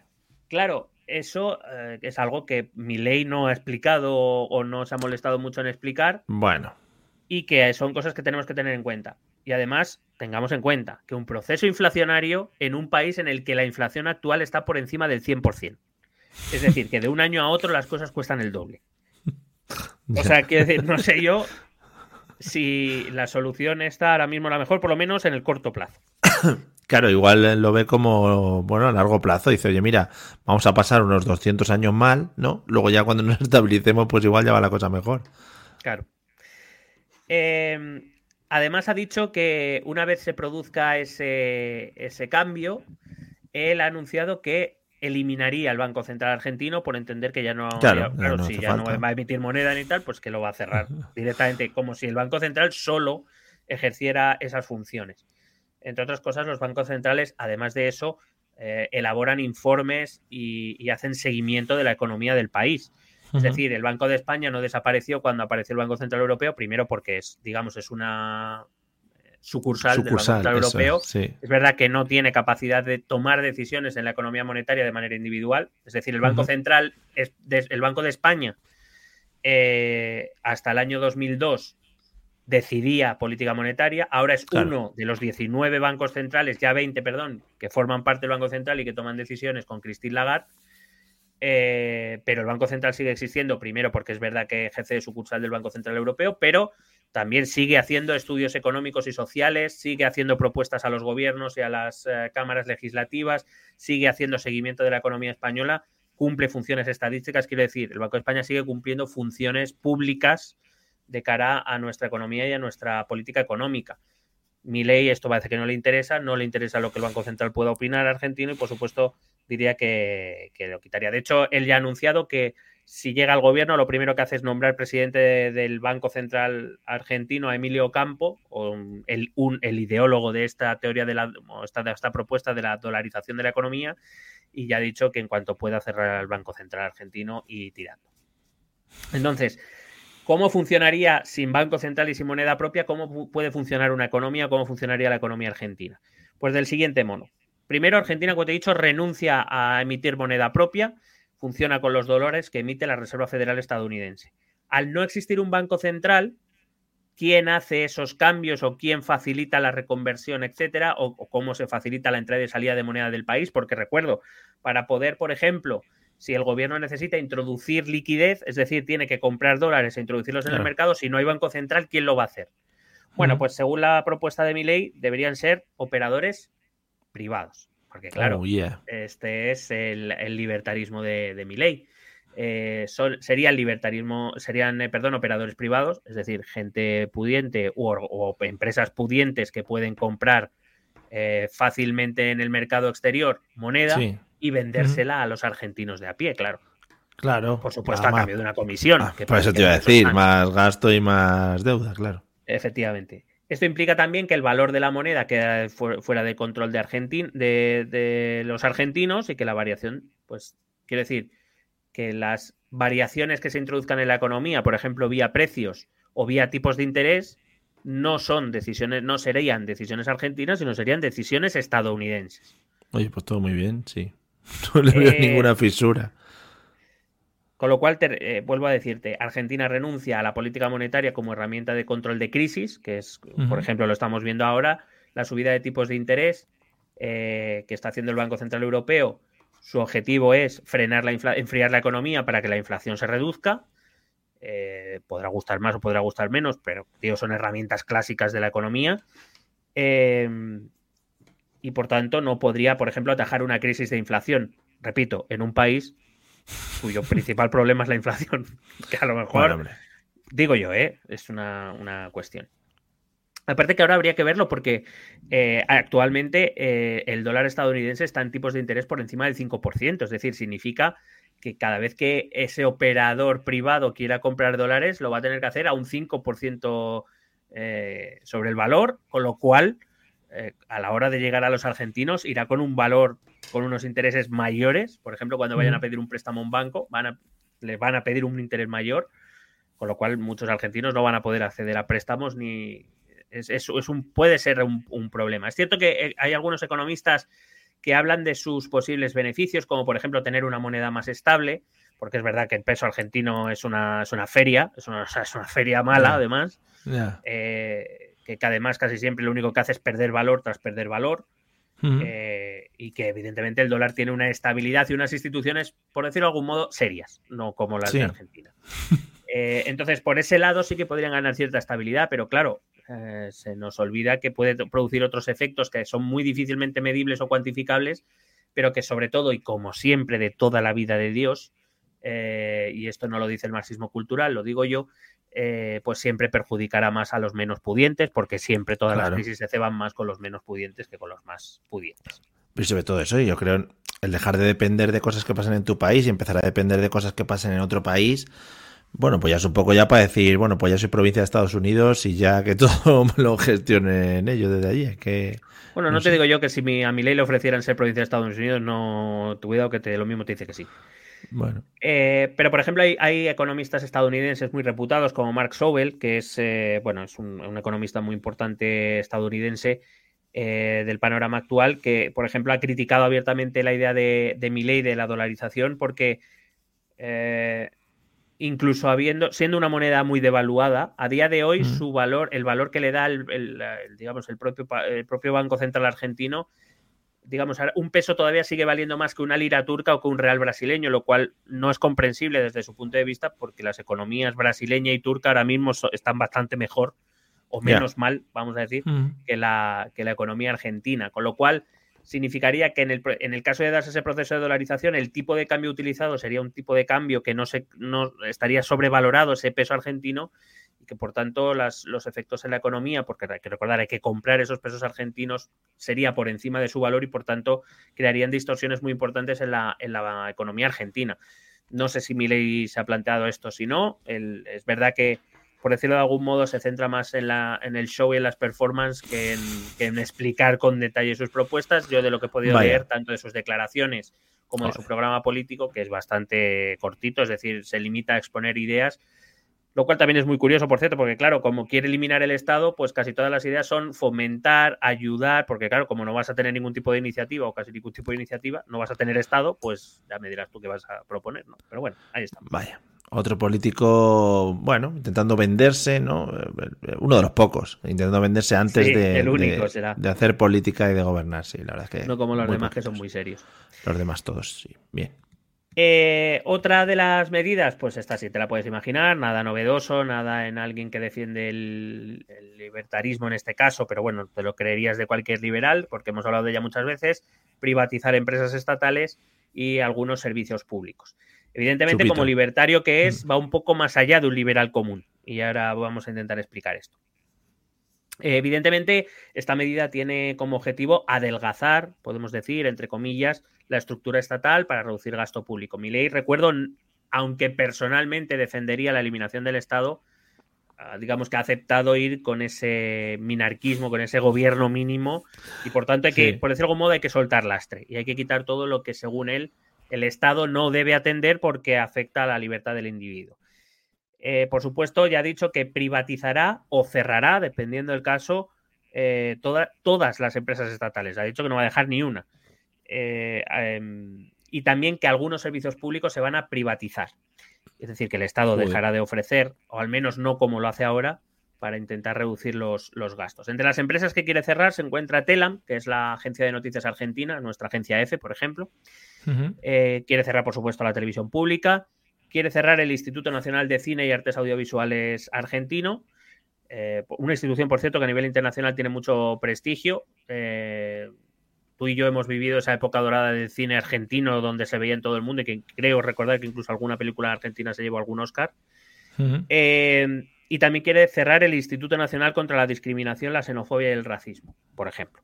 Esto, digo, digo estas porque son las que ha nombrado específicamente, pero van dentro de la medida anunciada por él de que quiere cerrar todas las empresas públicas y todo y, privatizar a, casi todos los servicios públicos. Claro, eso aquí en España no, porque el funcionariado se te echa a la calle y ahí se quedaríamos. O sea, lo que está pasando ahora se quedaría, vamos, muy cortito, muy cortito. Bueno, pues eso es un tema que sería para, daría para mucho debate, la verdad. Y, entonces lo mismo nos cierran a nosotros también, pero bueno. También. Respecto a los servicios públicos, ha anunciado el fin de la escuela pública como tal. Va a seguir el modelo, un modelo que también conocemos aquí, que, que de momento no se ha llevado a cabo. Algún político ya lo ha dejado caer, como por ejemplo nuestra gran musa Isabel Díaz Ayuso, hmm. eh, de dejar la educación exclusivamente en manos de escuelas privadas y dar cheques escolares a las familias para que ellos decidan dónde van eh, sus hijos, de dónde sale el dinero, si no va a recaudar impuestos, porque ahora voy a eso, pues no lo sabemos, pero bueno, ahí estamos. Eh, porque según, según mi ley, esto generaría competencia entre centros incluso desde lo curricular, creo que ha anunciado que, daría cierta libertad a los colegios para crear sus propios currículums. claro. Es decir, claro. Joder, os quejáis siempre, os quejáis siempre de que os cambian los currículums y tal. Este tío está dejando ahí libertad para que podáis hacer lo que queráis, enseñar lo que queráis, decirle a los alumnos lo que queráis, pues ese pues, es tu momento. Mira, mira si te puedes trasladar a Argentina a impartir clases. Eso, y, voy a dar eh, por mis huevismo uno. claro, 101. Eh, el acercamiento escrotil. Y vas ahí. Bueno, en fin. Eh, he de decir que, si tampoco ahondo más en las ideas es porque no las ha desarrollado. Al final, eh, repito, el programa, por ejemplo, el programa electoral tiene 13 páginas y se limita a enunciar, no explica. Tríptico, tríptico. Sí. Eh, o sea, no, no, tan reducido como Vox, de aquellas, si te acuerdas, aquellas 10 y con esto vamos tirando. Eh, pero pero es, sí, es muy, muy escueto, no hay explicaciones, son la enunciación. Y de las entrevistas y de los debates, hay algunas medidas que aunque se les preguntan por ellas, bueno, digamos que da una Verónica. Y, y, digamos, pues eso, te deja caer, que cree, quiere generar competencia entre escuelas, que cree que el cheque escolar es lo mejor que, cree, que, cree que es lo mejor, pero tampoco te explica por qué ni te explica más. bueno, pues lo que, lo cree y ya está. Esto es como los grupos de música estos que dicen, no, es que el disco no me gusta tanto como suena, luego ellos son mejores en el directo. Le, pasa, le pasa a todos estos, luego en el directo ganan, ganan mucho. Le pasaba, me acuerdo yo, a Maya, la de la oreja de banco. Bueno. Em, Pobre, pobre mujer, pobre mujer. Está un poco. Eh, también un poco Britney Spears estaba. un poco así, cucu. Bueno, a lo que íbamos. Eh, dice que también eliminará la asignatura de educación sexual integral. Es esto que decimos del liberal, pero conservador al mismo tiempo. Claro, claro. Y ha anunciado que revisará el estatuto. Esto te lo digo porque, como afecta un poco a mi profesión, pues me ha llamado la atención. Ha anunciado que revisará el estatuto del docente para abrir, para abrir la posibilidad de despedir a los profesores, lo cual no entiendo como medida. Quiero decir, si vas a privatizar la escuela, pues entiendo que una empresa privada despedirá a sus profesores cuando les salga de los cojones, digo yo, ¿eh? No, no, no, no. Eh, ¿no? Entonces no entiendo por qué vamos a revisar el estatuto del docente para que se le pueda despedir. Bueno, mm, no sé, cosas raras, ¿sabes? Cosas raras. Pero, pero es que llega un momento que este tipo de, candidatos o de políticos tampoco ni se les repregunta ni nada para qué. Si es que no. Ya, ya. Em, si hablamos de sanidad, por ejemplo, mi ley también ha propuesto, eh, literalmente dice, descentralizar las derivaciones hospitalarias. ¿Esto qué es? Pues que en vez de asignar el ciudadano un hospital de referencia, como tenemos aquí, por ejemplo, que cada uno tenga libertad de elegirlo. Claro. Eh, libertad o comunismo. que al final hay, mensajes que ya no suenan. Seguro que todos, bueno, pues a, los peores, van a ir al, peor, al peor valorado y seguro, seguro.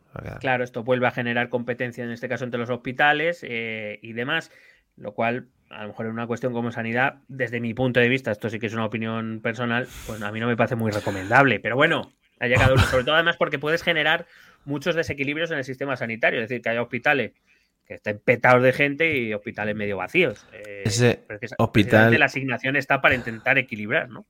Ese hospital regalando sartenes, ¿no? Para que vayas a hacerte tus análisis de sangre allí, ¿no? Y, y Belén Esteban allí en la puerta dándote sartenes y movidas. Y un fin de semana en un, en un spa. Y hoy, eh, hoy tenemos eh, descuento, ¿no? Dos por uno en análisis de orina. Y vas allí, ¡Qué guapo! Qué guapo. Claro, porque esa es, aquí vamos a la siguiente cuestión. Eh, también en su programa y él en los debates y en las entrevistas ha anunciado que él eh, llevaría a cabo la, lo que él llama la arancelización de la sanidad. Y tú dirás, ¿esto qué coño es? Bueno, ¿qué coño es? Sí. Pues que básicamente la sanidad deja de ser gratuita o subvencionada por el Estado. que eso es una vergüenza. Hmm.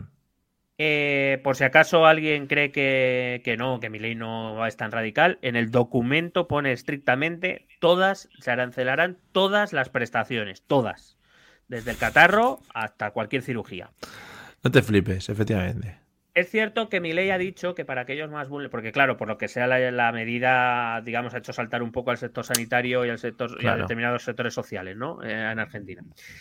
Eh, ha dicho que, bueno, evidentemente este tipo de modelo es un poco el que se sigue eh, mayoritariamente en Estados Unidos. Es decir, la sanidad pasa a ser privada y tú pagas tus tratamientos o pagas un seguro. tope de seguros, sí, sí. Claro, pagas un seguro privado que te cubra los gastos. En, muchos casos, eh, esos seguros franquiciados, es decir, que te cubre hasta un. que a lo mejor los primeros 500 pavos los tienes que pagar tú y a partir de ahí ya cubre el seguro o que el seguro te cubre esto, pero esto no, y si te pasa esto, pues tienes que pagar. Eh, bueno, más o, menos un poco ese sistema. O tienes la opción también de enfermarte menos y ir un poquito con cuidado por la calle, por si te caes o, te atropellas. O morirte antes y así gastar menos también.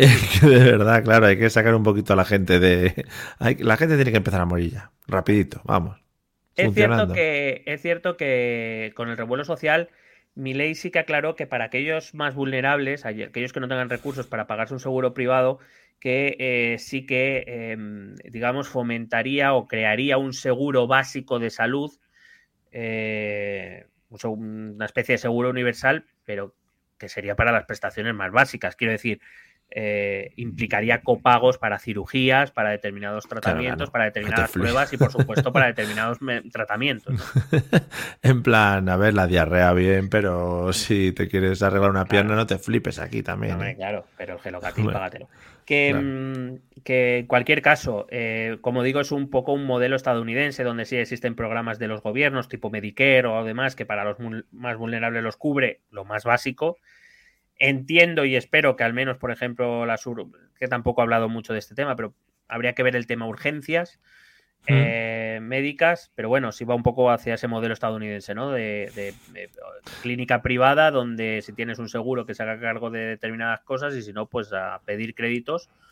O la solución, una de las soluciones que te la voy a dejar para el final para pagar, porque eh, fue una, una declaración maravilloso.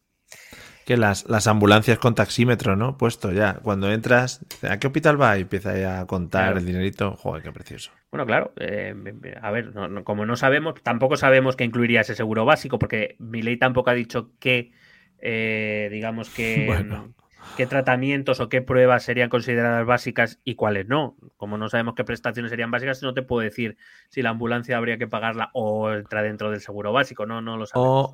O un botiquín para tu casa con un par de betadines y ya tú te la vas apañando como puedas. también. En cualquier caso, es evidente que, cosas eh, o digamos asuntos como una enfermedad crónica o un cáncer, o estás pagando un seguro de la hostia o un seguro básico no te lo va a cubrir.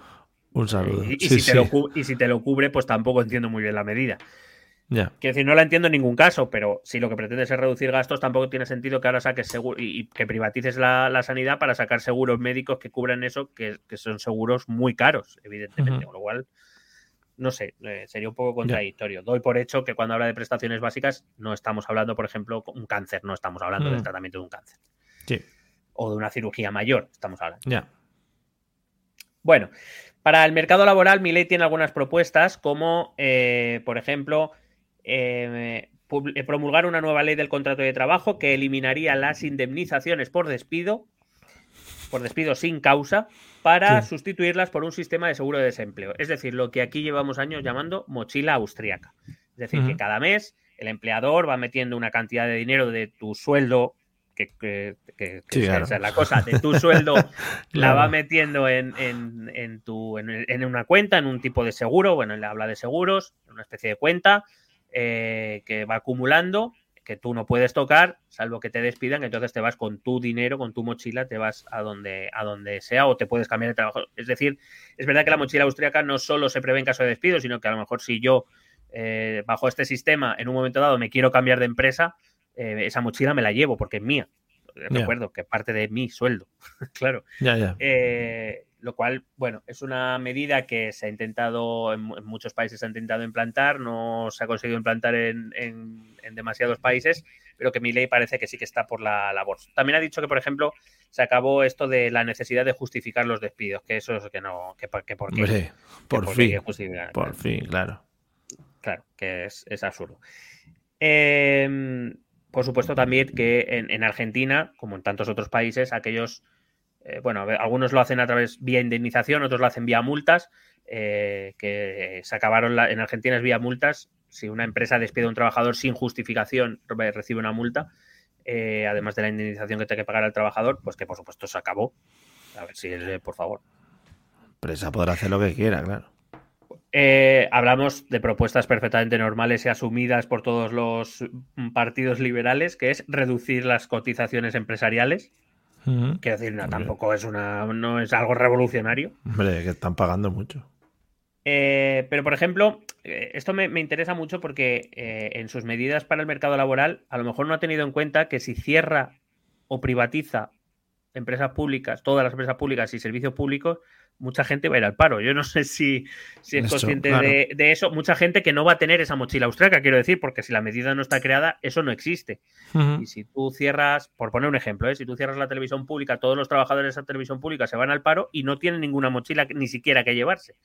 Entiendo, entiendo, o me gustaría creer que el señor Milei mantendría las, las indemnizaciones por despido para por lo menos esta gente y las prestaciones por desempleo que puedan tener en el sistema argentino. Espero, porque si no, pues, pues no sé, podría ser maravillosa. Aparte, luego hay que entender que el mercado laboral no puede absorber, si, si cierra todo, no va a poder absorber enseguida a todos esos trabajadores que se quedan desempleados, con lo cual eso genera un problema importante tanto económico como social.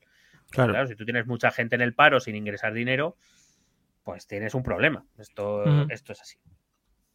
Respecto a política fiscal, impuestos, mi ley se ha propuesto como objetivo reducir el gasto público en 15 puntos del PIB. En este caso, por hacer números redondos, el PIB argentino en 2022 era de unos 600.000 millones de euros, o el equivalente a 600.000 millones de euros, y el gasto público rondaba el 40%. Así que estaríamos hablando de que mi ley quisiera reducir unos 90.000 millones de gasto público. 90.000 millones es mucho dinero. Te pones a contar una cosita de aquí, otra cosita de allí y al final sale. Al final sale. Mm. Es cierto que con las medidas que más o menos estamos hablando, vamos a ver un gasto, una reducción del gasto público muy importante. Eh, pero claro, em, esta reducción tan drástica del gasto público es verdad que puede contraer los precios, puede hacer bajar los precios, porque al bajar el, consumo, el gasto público, eh, las empresas van a querer quitarse los stocks y van a bajar los precios si es necesario para quitarse, para no comerse esa, producción, pero no lo es menos que entonces la necesidad de producir menos va a empujar al aumento del desempleo, es decir, las empresas van a empezar a despedir gente porque si no tienen comprador, en este caso son 90 mil millones que el Estado va a dejar de gastar en el mercado, significa, por tanto, que eh, las empresas tendrán que reajustar sus producciones. Y todos sabemos que cuando una empresa reajusta su producción, significa que va a producir menos para no tener pérdidas, va a echar a trabajadores a la calle, lo cual tampoco sé si... Eh, eh, o sea, que decir, no, no soy contrario a la reducción del gasto público como idea general, soy, yo soy de los que cree que el gasto público tiene que ser acorde al ingreso público, es lo que creo. Si el Estado argentino está gastando más de lo que ingresa, entiendo que haya que llevar a cabo políticas de reducción de gasto público. Pero llevar una, reducción de esa magnitud, que estamos hablando de 90.000 millones en una economía de 600.000. Eh, eh, es decir, estamos hablando de casi una sexta parte de la economía. Llevar a cabo esa reducción tan drástica en poco tiempo puede, puede llevar a problemas económicos derivados muy importante. No es lo mismo hacer las cosas o este tipo de cosas de un año para otro o de en dos años que hacerlas en ocho o diez. No es lo mismo.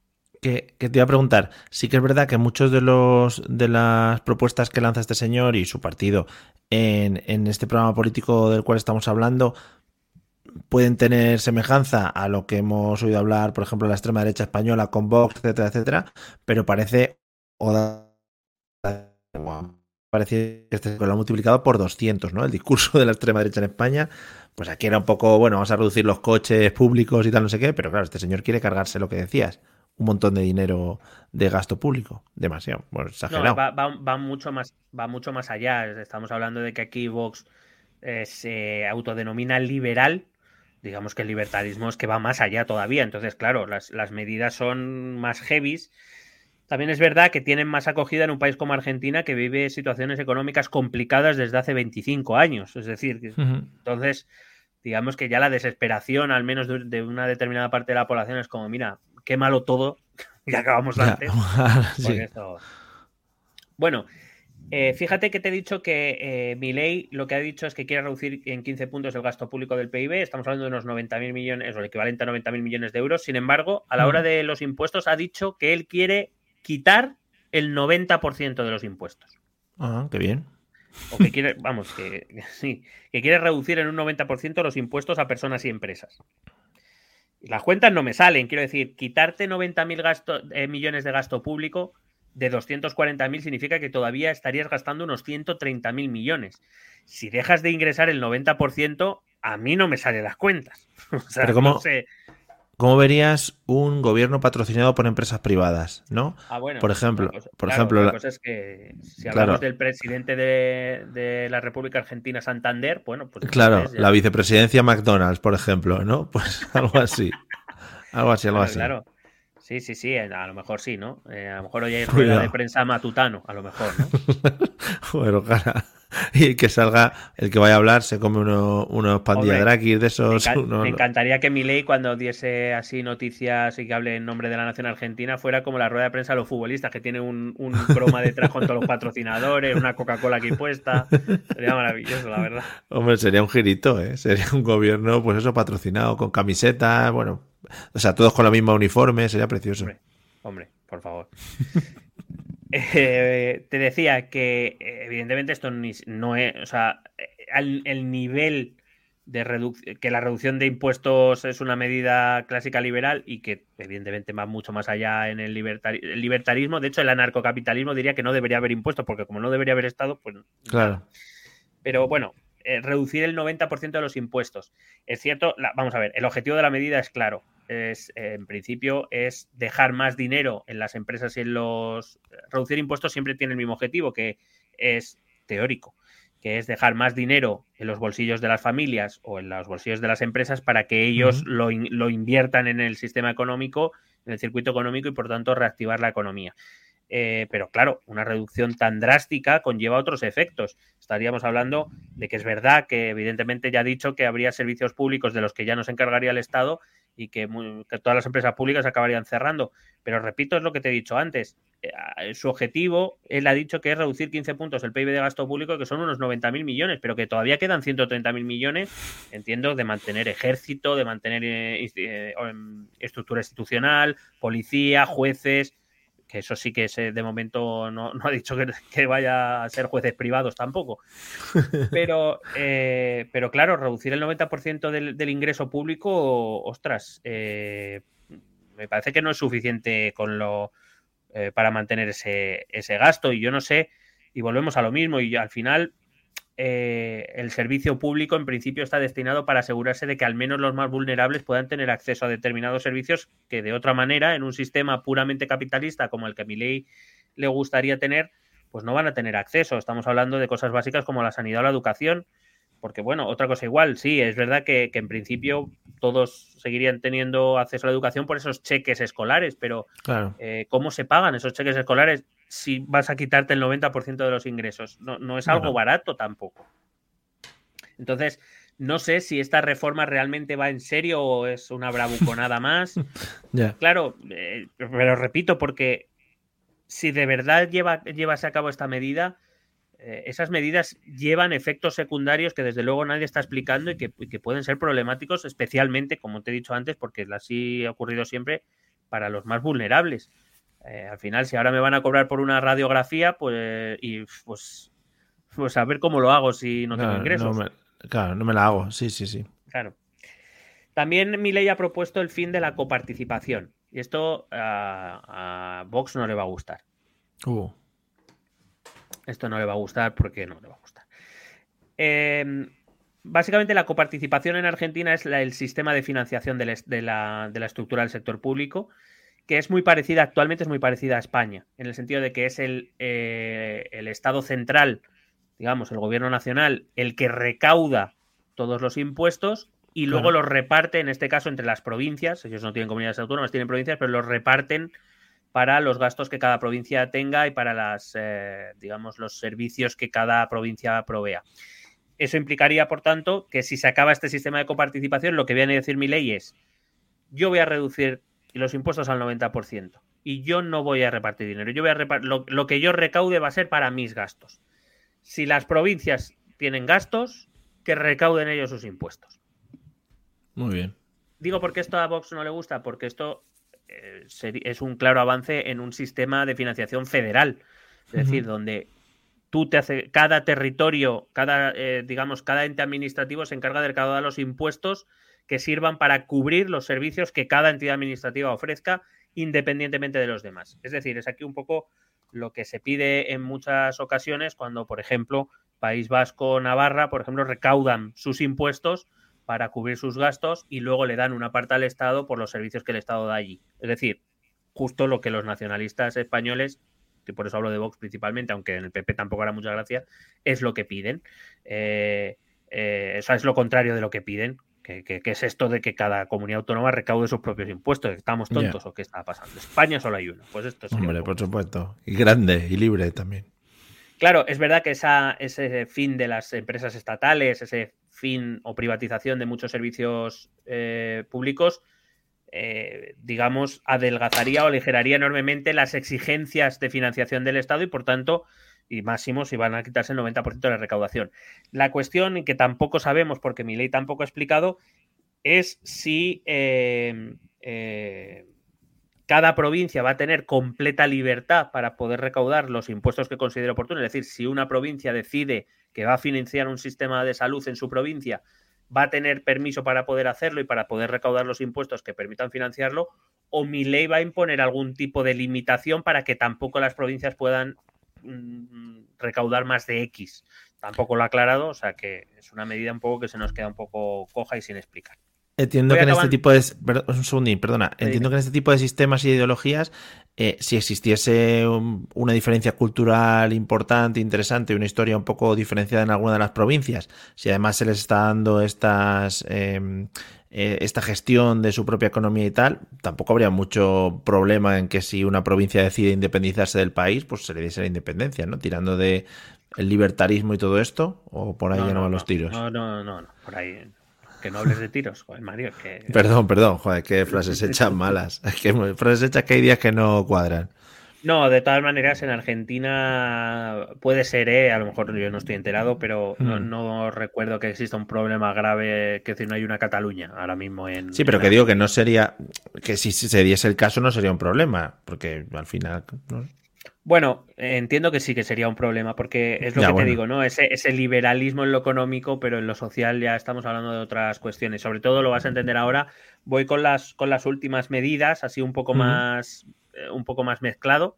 Eh, para, no, para no tocarlo todo, así un poco las que más me han llamado la atención. Por ejemplo, mi ley ha planteado la construcción de cárceles que serían gestionadas mediante convenios público-privados, es decir, un poco el modelo estadounidense, cárceles privadas o gestionadas por, por empresas privadas, eh, teniendo en cuenta que este modelo estadounidense funciona muy bien porque, entre otras cosas, tiene la mayor población reclusa per cápita de, del mundo prácticamente. Claro, con lo cual ese sistema funciona muy bien, especialmente para las empresas que gestionan las cárceles, que siempre tienen clientes, por lo que sea. Claro, claro. Hay más presos que, personas libres. Claro, no sabemos entonces si esto quiere decir algo en lo que va a ser la política de orden público de mi ley, no lo sabemos. Mm. Además, también ha propuesto cambios en la legislación penitenciaria, aunque y he de decir que lo he leído, he, preguntado, lo he leído en conciencia, He preguntado a ver si alguien me aclaraba esto, he buscado sus declaraciones, no tengo muy clara la idea, pero yo te la digo porque me llama la atención. Dice literalmente que va a eliminar los salarios de los reclusos. Claro, yo lo primero que pienso es, ah, pero que los reclusos tienen salarios. yo, sé, yo sé evidentemente que un recluso, salvo que eh, las circunstancias no se lo permitan, eh, tiene derecho a tener un trabajo y un salario por ello, claro.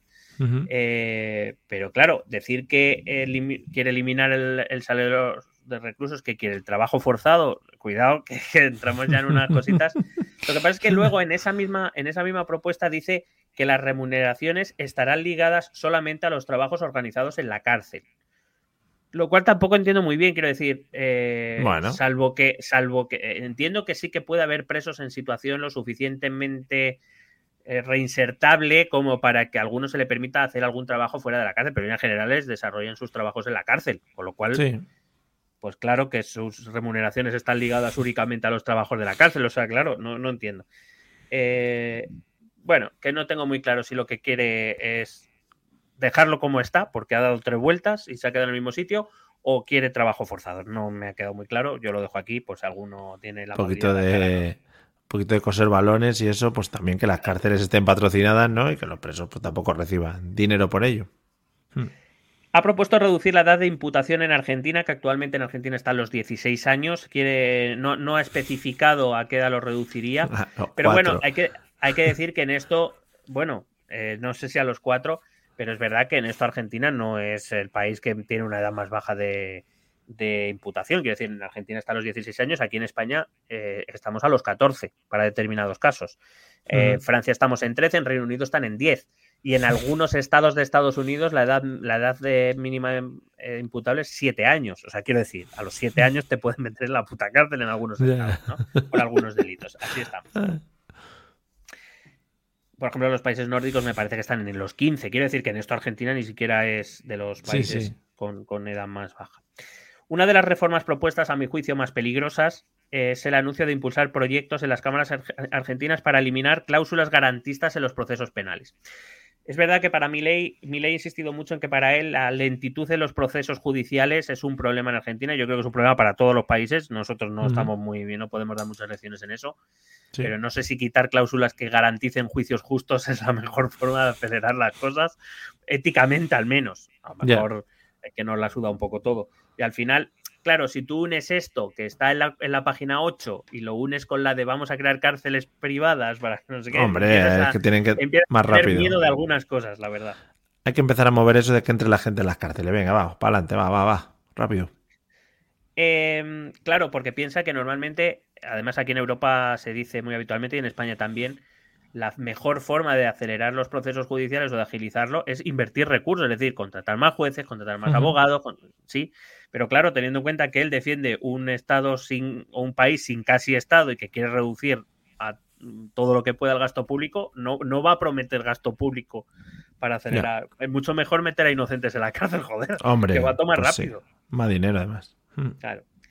También habla del saneamiento en las fuerzas de seguridad entiendo, yo no puedo entenderlo de otra manera que no se hablar de un proceso de depuración en las fuerzas policiales, es decir, de, quitar de en medio gente. Es verdad que dice eh, para luchar contra la corrupción. No sé cómo funciona, no lo siento, no puedo decir que la policía argentina sea corrupta o que no lo sea, no conozco los casos, pero claro, depurar las fuerzas de seguridad es un tema muy peligroso porque al final, ¿por qué depuras? ¿Qué quiero decir? Si un juez declara a un policía culpable de corrupción, pues está claro, está condenado, se ha demostrado, ya está, no hay mucho más que discutir. Pero es que eh, saneamiento de las fuerzas de seguridad a mí me suena a depuración y depuración significa que voy a utilizar el criterio que me salga de los cojones para echarte del cuerpo y poner a quien me convenga. O sea, esto es así. Habla de un montón de inversiones en tecnología y en el sistema de seguridad interior, como la lucha contra el narcotráfico, que no sé cómo se va a hacer sin invertir dinero público, que, que es lo que quiere, que es lo que no quiere, invertir dinero público, pero bueno, ahí está. Ha hablado, ha hablado muchísimo de drones y movidas tecnológicas. Muchísimo. claro, hombre. Hay que tener más drones. Pocos drones se están comprando últimamente, ¿eh?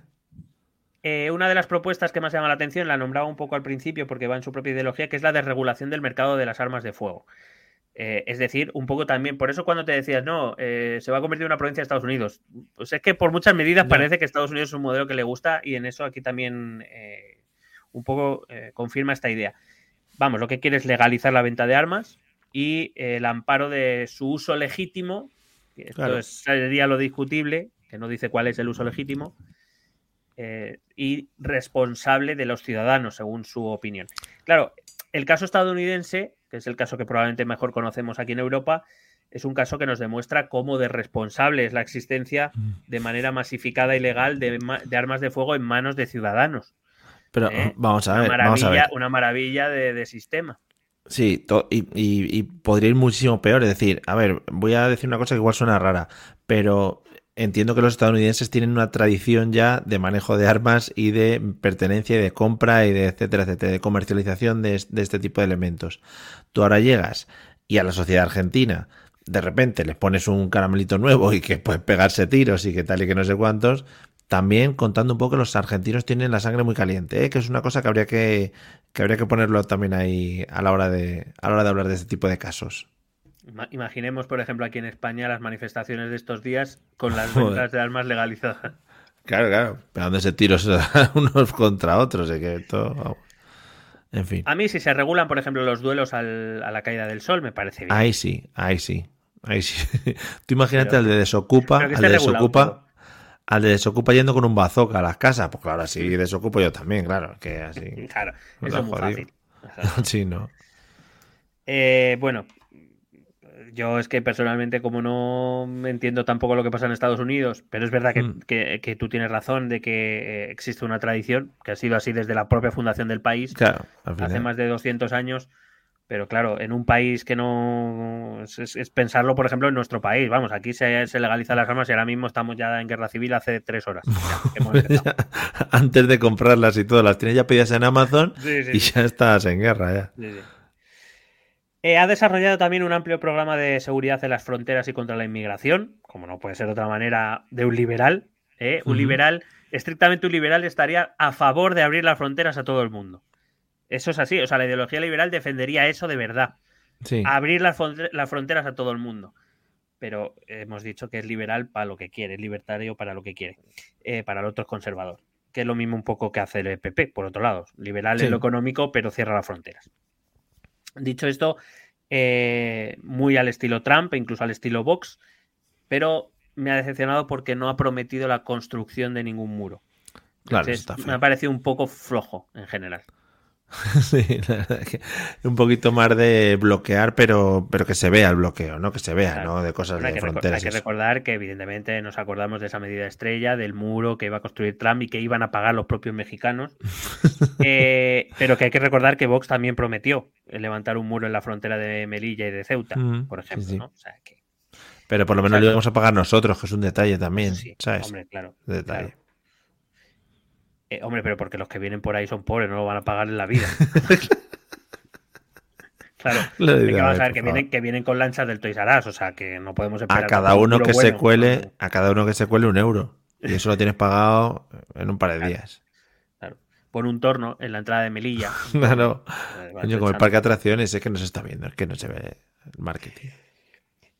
Eh, esta te va a encantar ha propuesto, literalmente leo, reafirmar la soberanía nacional allí donde esté amenazada o en peligro. En un liberal, esto, bueno, da igual. Dice, no especifica, evidentemente, la, medida no especifica a qué se está refiriendo y por qué, hay que, por qué Argentina necesita reafirmar su soberanía y dónde. Pero todos los que tenemos algún tipo de conocimiento de la historia argentina pensamos inmediatamente en las Malvinas. Sí. Pero claro, creí que estaba hablando a nivel nacional, pero es a nivel internacional, ¿no? Donde estén hablando mal de Argentina, vamos a ir ahí a. Vale, vale. Claro, a, mí lo que desde luego, y si eh, tenemos eh, escuchantes argentinos o gente que conoce mejor eh, un poco estas, estas situaciones en, en, Argentina, si se refiere a otra cosa, pero a mí lo que se me viene a la cabeza es Malvinas, que son, bueno, la, gran reclamación histórica territorial de los argentinos que sigue en manos después de la última guerra de los británicos. es que les están haciendo la misma, la misma que a nosotros. Y nuestro Gibraltar y que podemos eh, identificar con el Gibraltar español, Malvinas argentino. ¿no? Supongo que gritarán allí. Y, si te das cuenta, siempre con los británicos por medio. O sea, es, algo increíble. Es que son, desde que empezaron a robar a los egipcios, a todos esos, madre mía, a los griegos, en fin. que, ¿Qué te iba a decir? esto de, de, ir a defender internacionalmente el nombre del país, ¿no lo hablamos hace poco? No sé si con Trump o con alguno de estos también. Bueno, en este caso eh, creo recordar que te refieres a cuando hablamos de China, las reclamaciones de la ah, Internacional China. Ya, puede ser, sí, sí, es verdad. Hemos hablado mucho de China. Una propuesta es literalmente, eh, leo, ¿eh? Que la propuesta es esta, la que voy a leer literalmente y sé que a ti te va a encantar. Tolerancia cero contra la delincuencia. Hombre, que, que vamos, con eso ya ganas elecciones. me, encanta leer en el resto de programas electorales que haya delincuencia. Fomentaremos la delincuencia. que a lo mejor la fomentan, pero no lo ponen en el programa electoral. Claro. Un dinerito para que la gente, pues eso, pueda delinquir con papeles, ¿no? Vamos a pedir que se saquen un carné de, delincuente. Por cierto, me va a poner un poco finolis. Eh, no sé si a lo mejor es que en argentino está bien construido, en el español argentino está bien construido, desde luego en el español español, en el español castellano quiere decir tolerancia cero contra la delincuencia es decir, que no toleras a los que van contra la delincuencia. No entiendo. A lo mejor, a lo mejor es lo que quiere decir, pero ¿sabes? no sé. Yo ya que pienso cosas muy raras, pero bueno, entiendo el, el subtexto y propues, propuestaza. O sea, sí, no, no, hombre. Es que ya te digo, eso es un gana elecciones seguro. Eh, bueno, ya te he dicho antes que mi ley ha hecho declaraciones en contra de la ley de interrupción voluntaria del embarazo, es decir, en contra del aborto. Eh, ha declarado el antiabortista como un buen liberal. él nunca abortaría. Hmm. Claro. y como te he dicho al principio, se ha opuesto públicamente eh, en contra de todo tipo de aborto, incluyendo el aborto por violación. Solo admitiría, ha dicho, solo admitiría aquel que pone en riesgo la vida de la madre. Eh, pero, por ejemplo, si te quedas embarazada de una violación, no puedes abortar tampoco. Muy bien. Muy bien. bueno, te jodes, no tan jodido ya la vida, para empezar pero además vas a tener eh, a tu hijo porque sí, si gana Milei. Sí, sí. Y voy con la última, que es la maravilla, porque en realidad no está en el programa electoral, ¿vale? Lo, anuncio. Pero él sí ha hablado de esto en declaraciones y en entrevistas. Una choprecha que está dando. Milei hizo una declaración diciendo que para él la venta de órganos es un mercado más. Aplauso y que habría que despenalizar esta práctica porque, claro, entra dentro de la voluntad individual y, por supuesto, siguiendo su ideología. El aborto no. El aborto no está dentro de la voluntad individual, pero esto sí. Y está si muy tú bien quieres, efectivamente, quieres vender tu hígado, adelante. Si es tuyo. sobre todo porque, claro, cuando, cuando en los países civilizados de base cristiana y conservadora mm. Eh, se prohíben este tipo de prácticas es precisamente para que la gente más vulnerable no se vea abocada a tener que vender riñones e hígados para poder pagarse las cositas. Pero bueno, para él esto no es ningún problema. Cualquiera si quiere individualmente y voluntariamente puede vender cualquiera de sus órganos. Y así ya tiene salida para una vida mejor, Mario. Es el Argentinian Dream. Eh, y que salgan pues esas pequeñas empresas privadas, ¿no? Que mm, cuiden a gente y cuiden, no, la, no a la gente, sino sus hígados, ¿no? Por ejemplo, entonces tú vas allí y tienes una serie de servicios en los que están cuidando tu hígado para que en un momento dado te hagan ajlaca, te lo, te lo quiten y se lo lleven, ¿no? Sería muy precioso. Bueno, por fin Matrix hace realidad. Eh, vamos a cultivar, eh. cultivar órganos en gente. O sea, la gente ya no es ni gente, son, son los envases. Sí, sí. los envases de los órganos que vamos a vender. Efectivamente.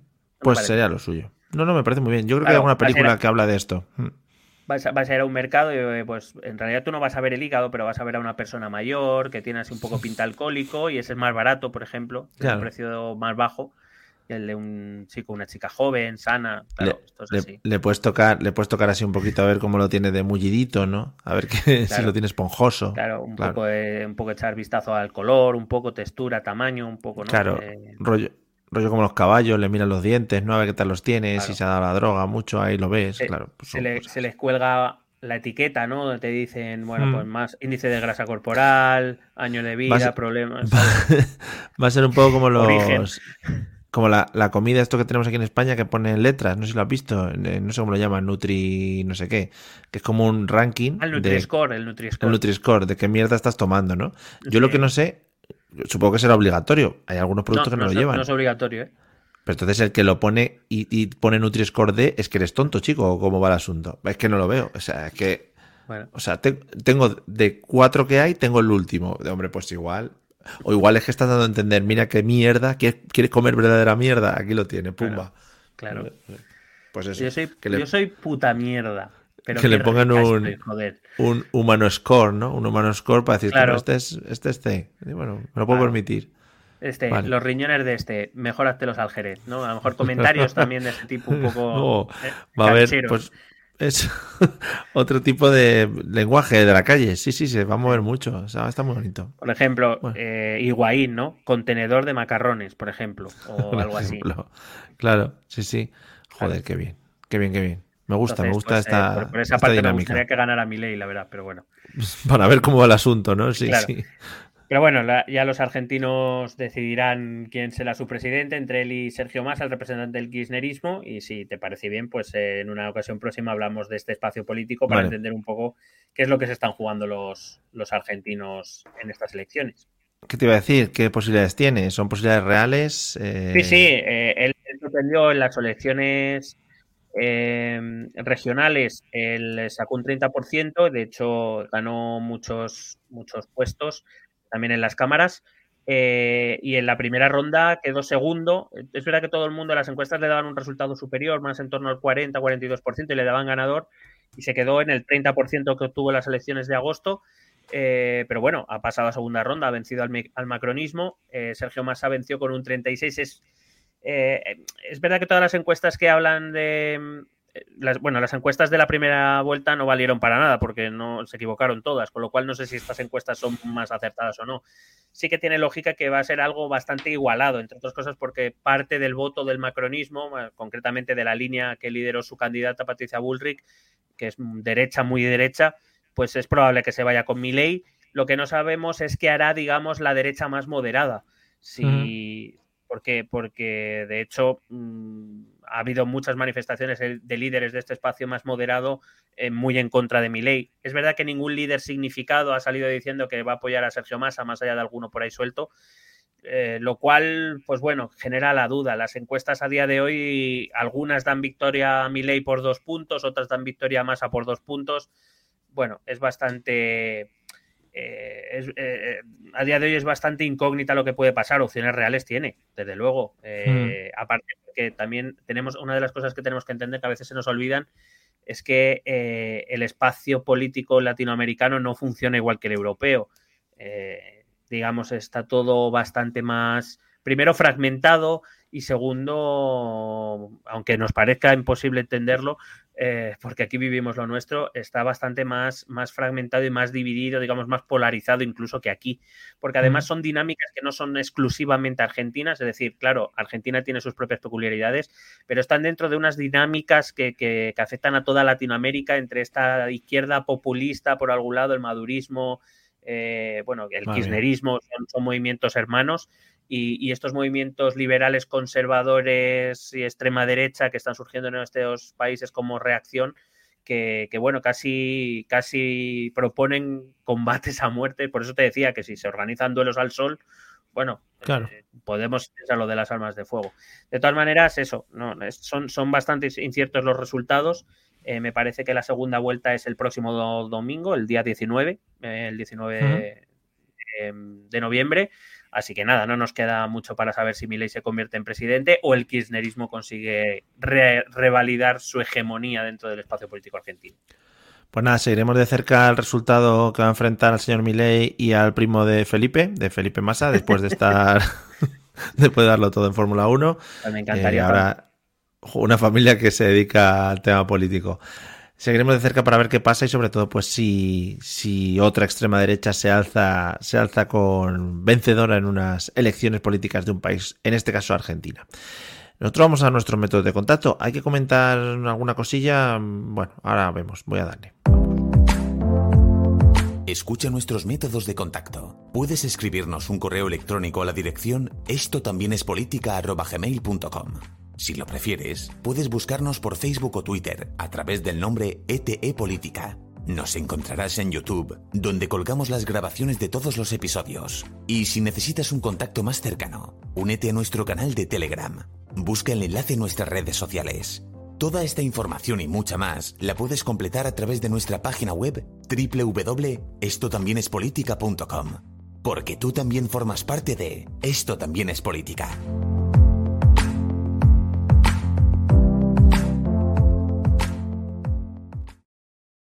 Bueno, así están las cosas. Em, hay que cambiar esto de lo de Twitter. O sea, ya no sé, al no llamarse Twitter X, habría que. Es que es muy difícil de pronunciar y muy difícil de decir. O sea, yo, me mantengo en Twitter todavía. Ah, sí, sí, sí, por supuesto. Yo estoy en Twitter. Que, que lo más lo llame como quiera, pero vamos, yo estoy en Twitter. Vale que te iba a comentar, eh, ya tenemos a Leonor funcionando, ya tenemos a Leonor puesta en marcha, ya la tenemos, ya la tenemos pues un poquito, venga, Leonor a funcionar, a trabajar, ¿no? Vamos a ver, no sé si la, la verdad es que como no me acuerdo cuándo fue la última vez que hablamos, no sé si había jurado ya bandera.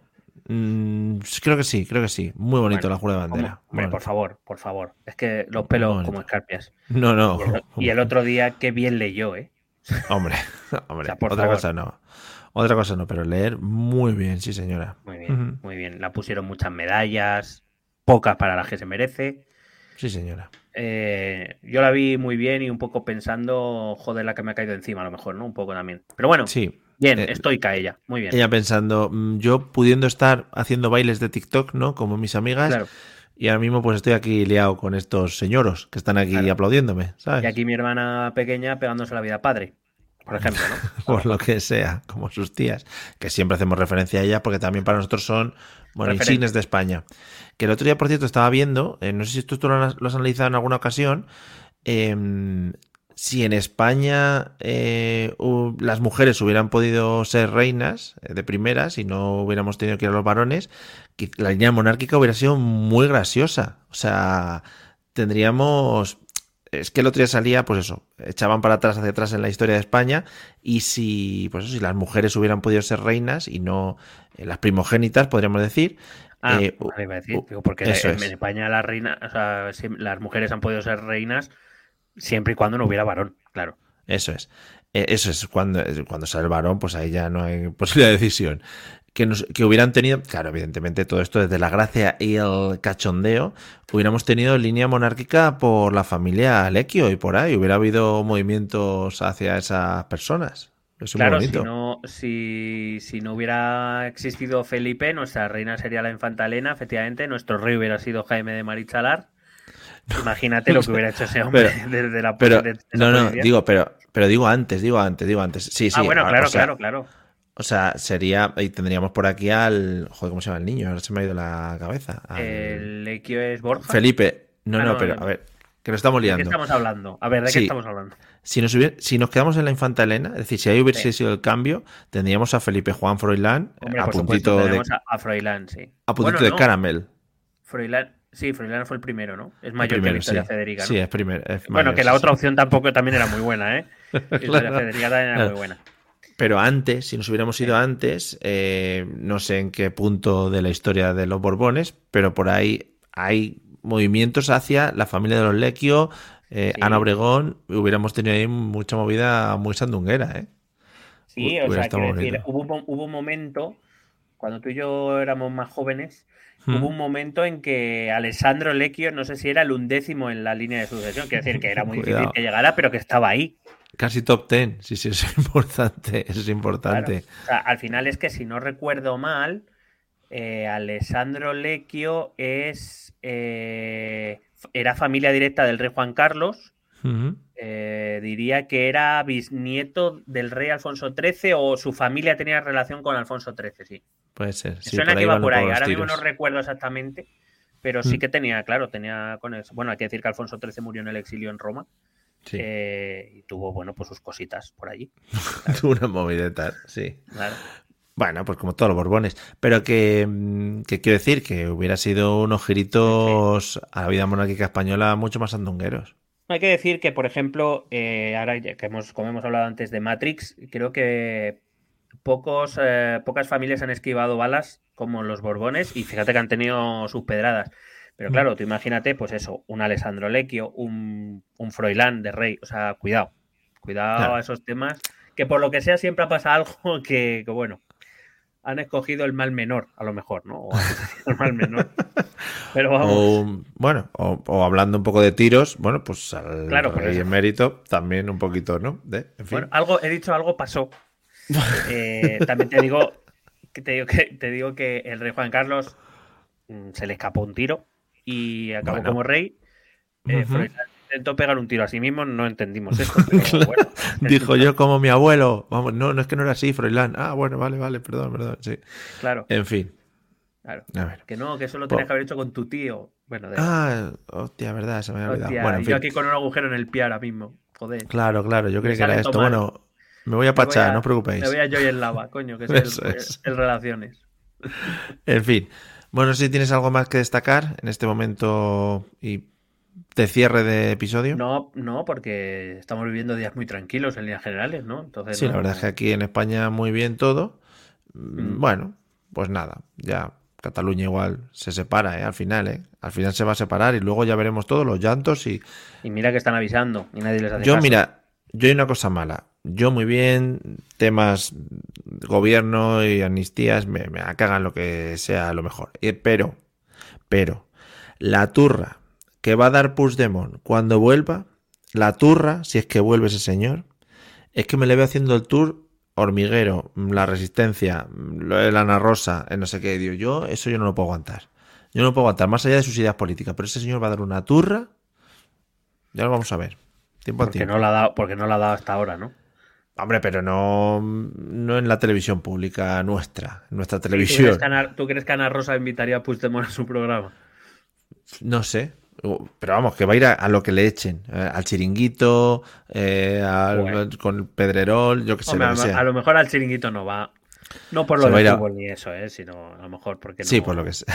va a ir a Password a jugar allí de. Si al cazador, Creo que va a ir al cazador. O tía, lo del cazador, ¿eh? Es otra cosa que habría que hablarlo, ¿eh? Es, es, el de los señores muy listos. El de que están, son muy listos, que están encima de una pirámide. Sí, sí, sí. qué listos, qué listos son, ¿eh? Que son gente que ha salido de otros concursos, vamos. Hombre, claro, que es la lista de pasapalabra y temas de cifras y letras. No, de cifras y letras, no. El de la dos.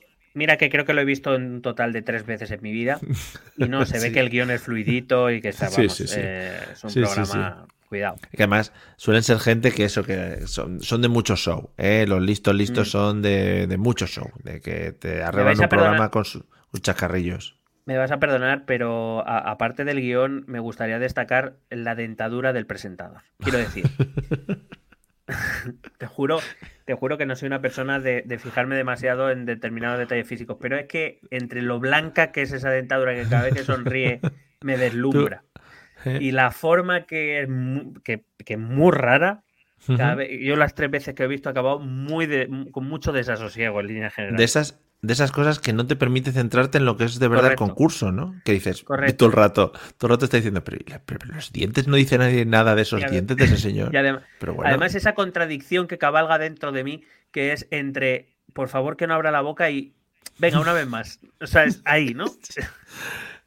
mira, ya para cerrar, eh, mi último guilty pleasure, último, ahora en TikTok, Instagram y todas estas, me salen gente explotándose granos ya que no digo más. O sea, gente, mira, es que ya es lo último de lo último. gente que hace vídeos eh, o, yendo a sitios donde te explotan granos así un poquito más, un poquito más heavy. Entonces salen vídeos ahí como, ahí como sale, bueno, muy bonito de ver, ¿eh? Y es lo que dices tú lo que, lo que vende, quiero decir. si los hacen, pues será que es que lo ve la gente, claro. Pues eso, ya te digo yo, yo ahora mismo voy a meter un par de granitos para el cuerpo antes de irme a dormir. yo ahora me lo llamamos yo me voy a buscar la foto del presentador. Los fans me la voy a poner y me la voy a poner eh, para nunca quedarme a oscuras. la voy a poner en la habitación. Si, tienes miedo por la noche, te pones la foto del señor ese y eso ilumina, claro, va solo. Es que madre mía. Bueno, pues. Voy a crear, de hecho, para cuando me quede sin luz, voy a poner fotografías de esos dientes para que generen un efecto espejo de los rayos que vayan de dentadura a dentadura y me iluminen toda la habitación de gratis. Yo un día te voy a hacer un tour por TikTok, no solo para el tema de los granos. Supongo, no, sé si conocerás el mundo de los NPCs en TikTok. Ahora lo estoy viendo menos, pero, los NPCs es el nombre que se le da a los personajes no jugables, digamos, en los videojuegos. No playing character, sí, no, personajes no jugadores. Personajes te encuentras y interactúan contigo o no, o lo que sea. Pues es que ahora en TikTok hay gente que se dedica a hacer eso. Entonces ves a un señor que sale así. Sale así, cuando le das una rosa o algo, pues cuando le das donativos de estos que dan en TikTok, pues hace, ¡oh, una rosa! Y hace así, ¡qué bien huele! Entonces sí, te lo juro.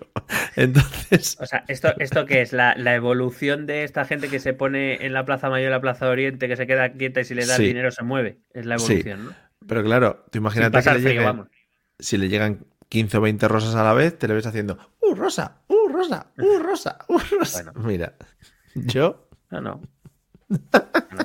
Mira, yo ayer me llegó, me, se me, me apareció un reel de, me suena, me suena que es un influencer, un cantante, no le conozco, pero sé, sé que es alguien famoso para la juventud española actual.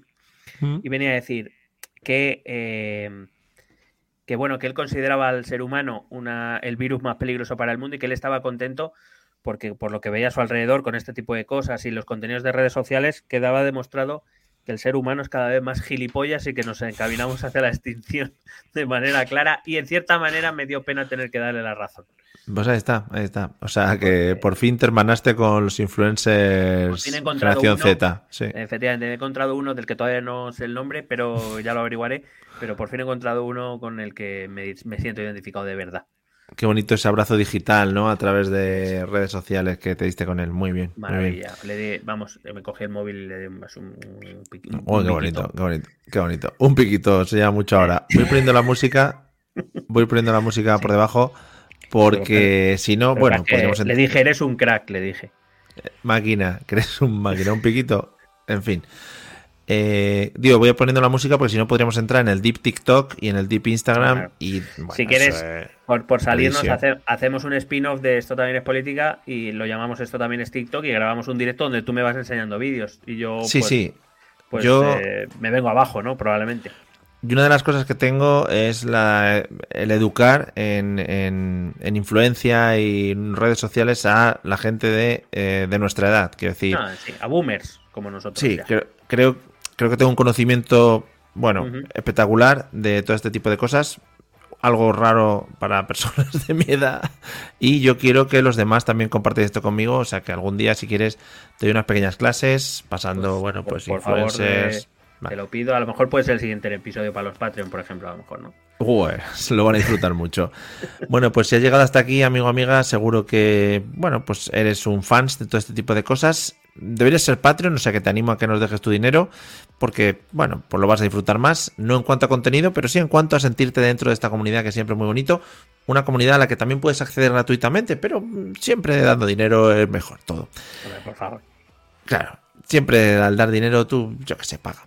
Bueno, pues lo dicho, esperamos que os haya gustado este episodio. Eh, como siempre, nosotros encantados de estar aquí con vosotros. Muchas gracias por escucharnos y nos vemos próximamente en el siguiente, sea del tema que sea. Vale, hasta luego. Un puto BST.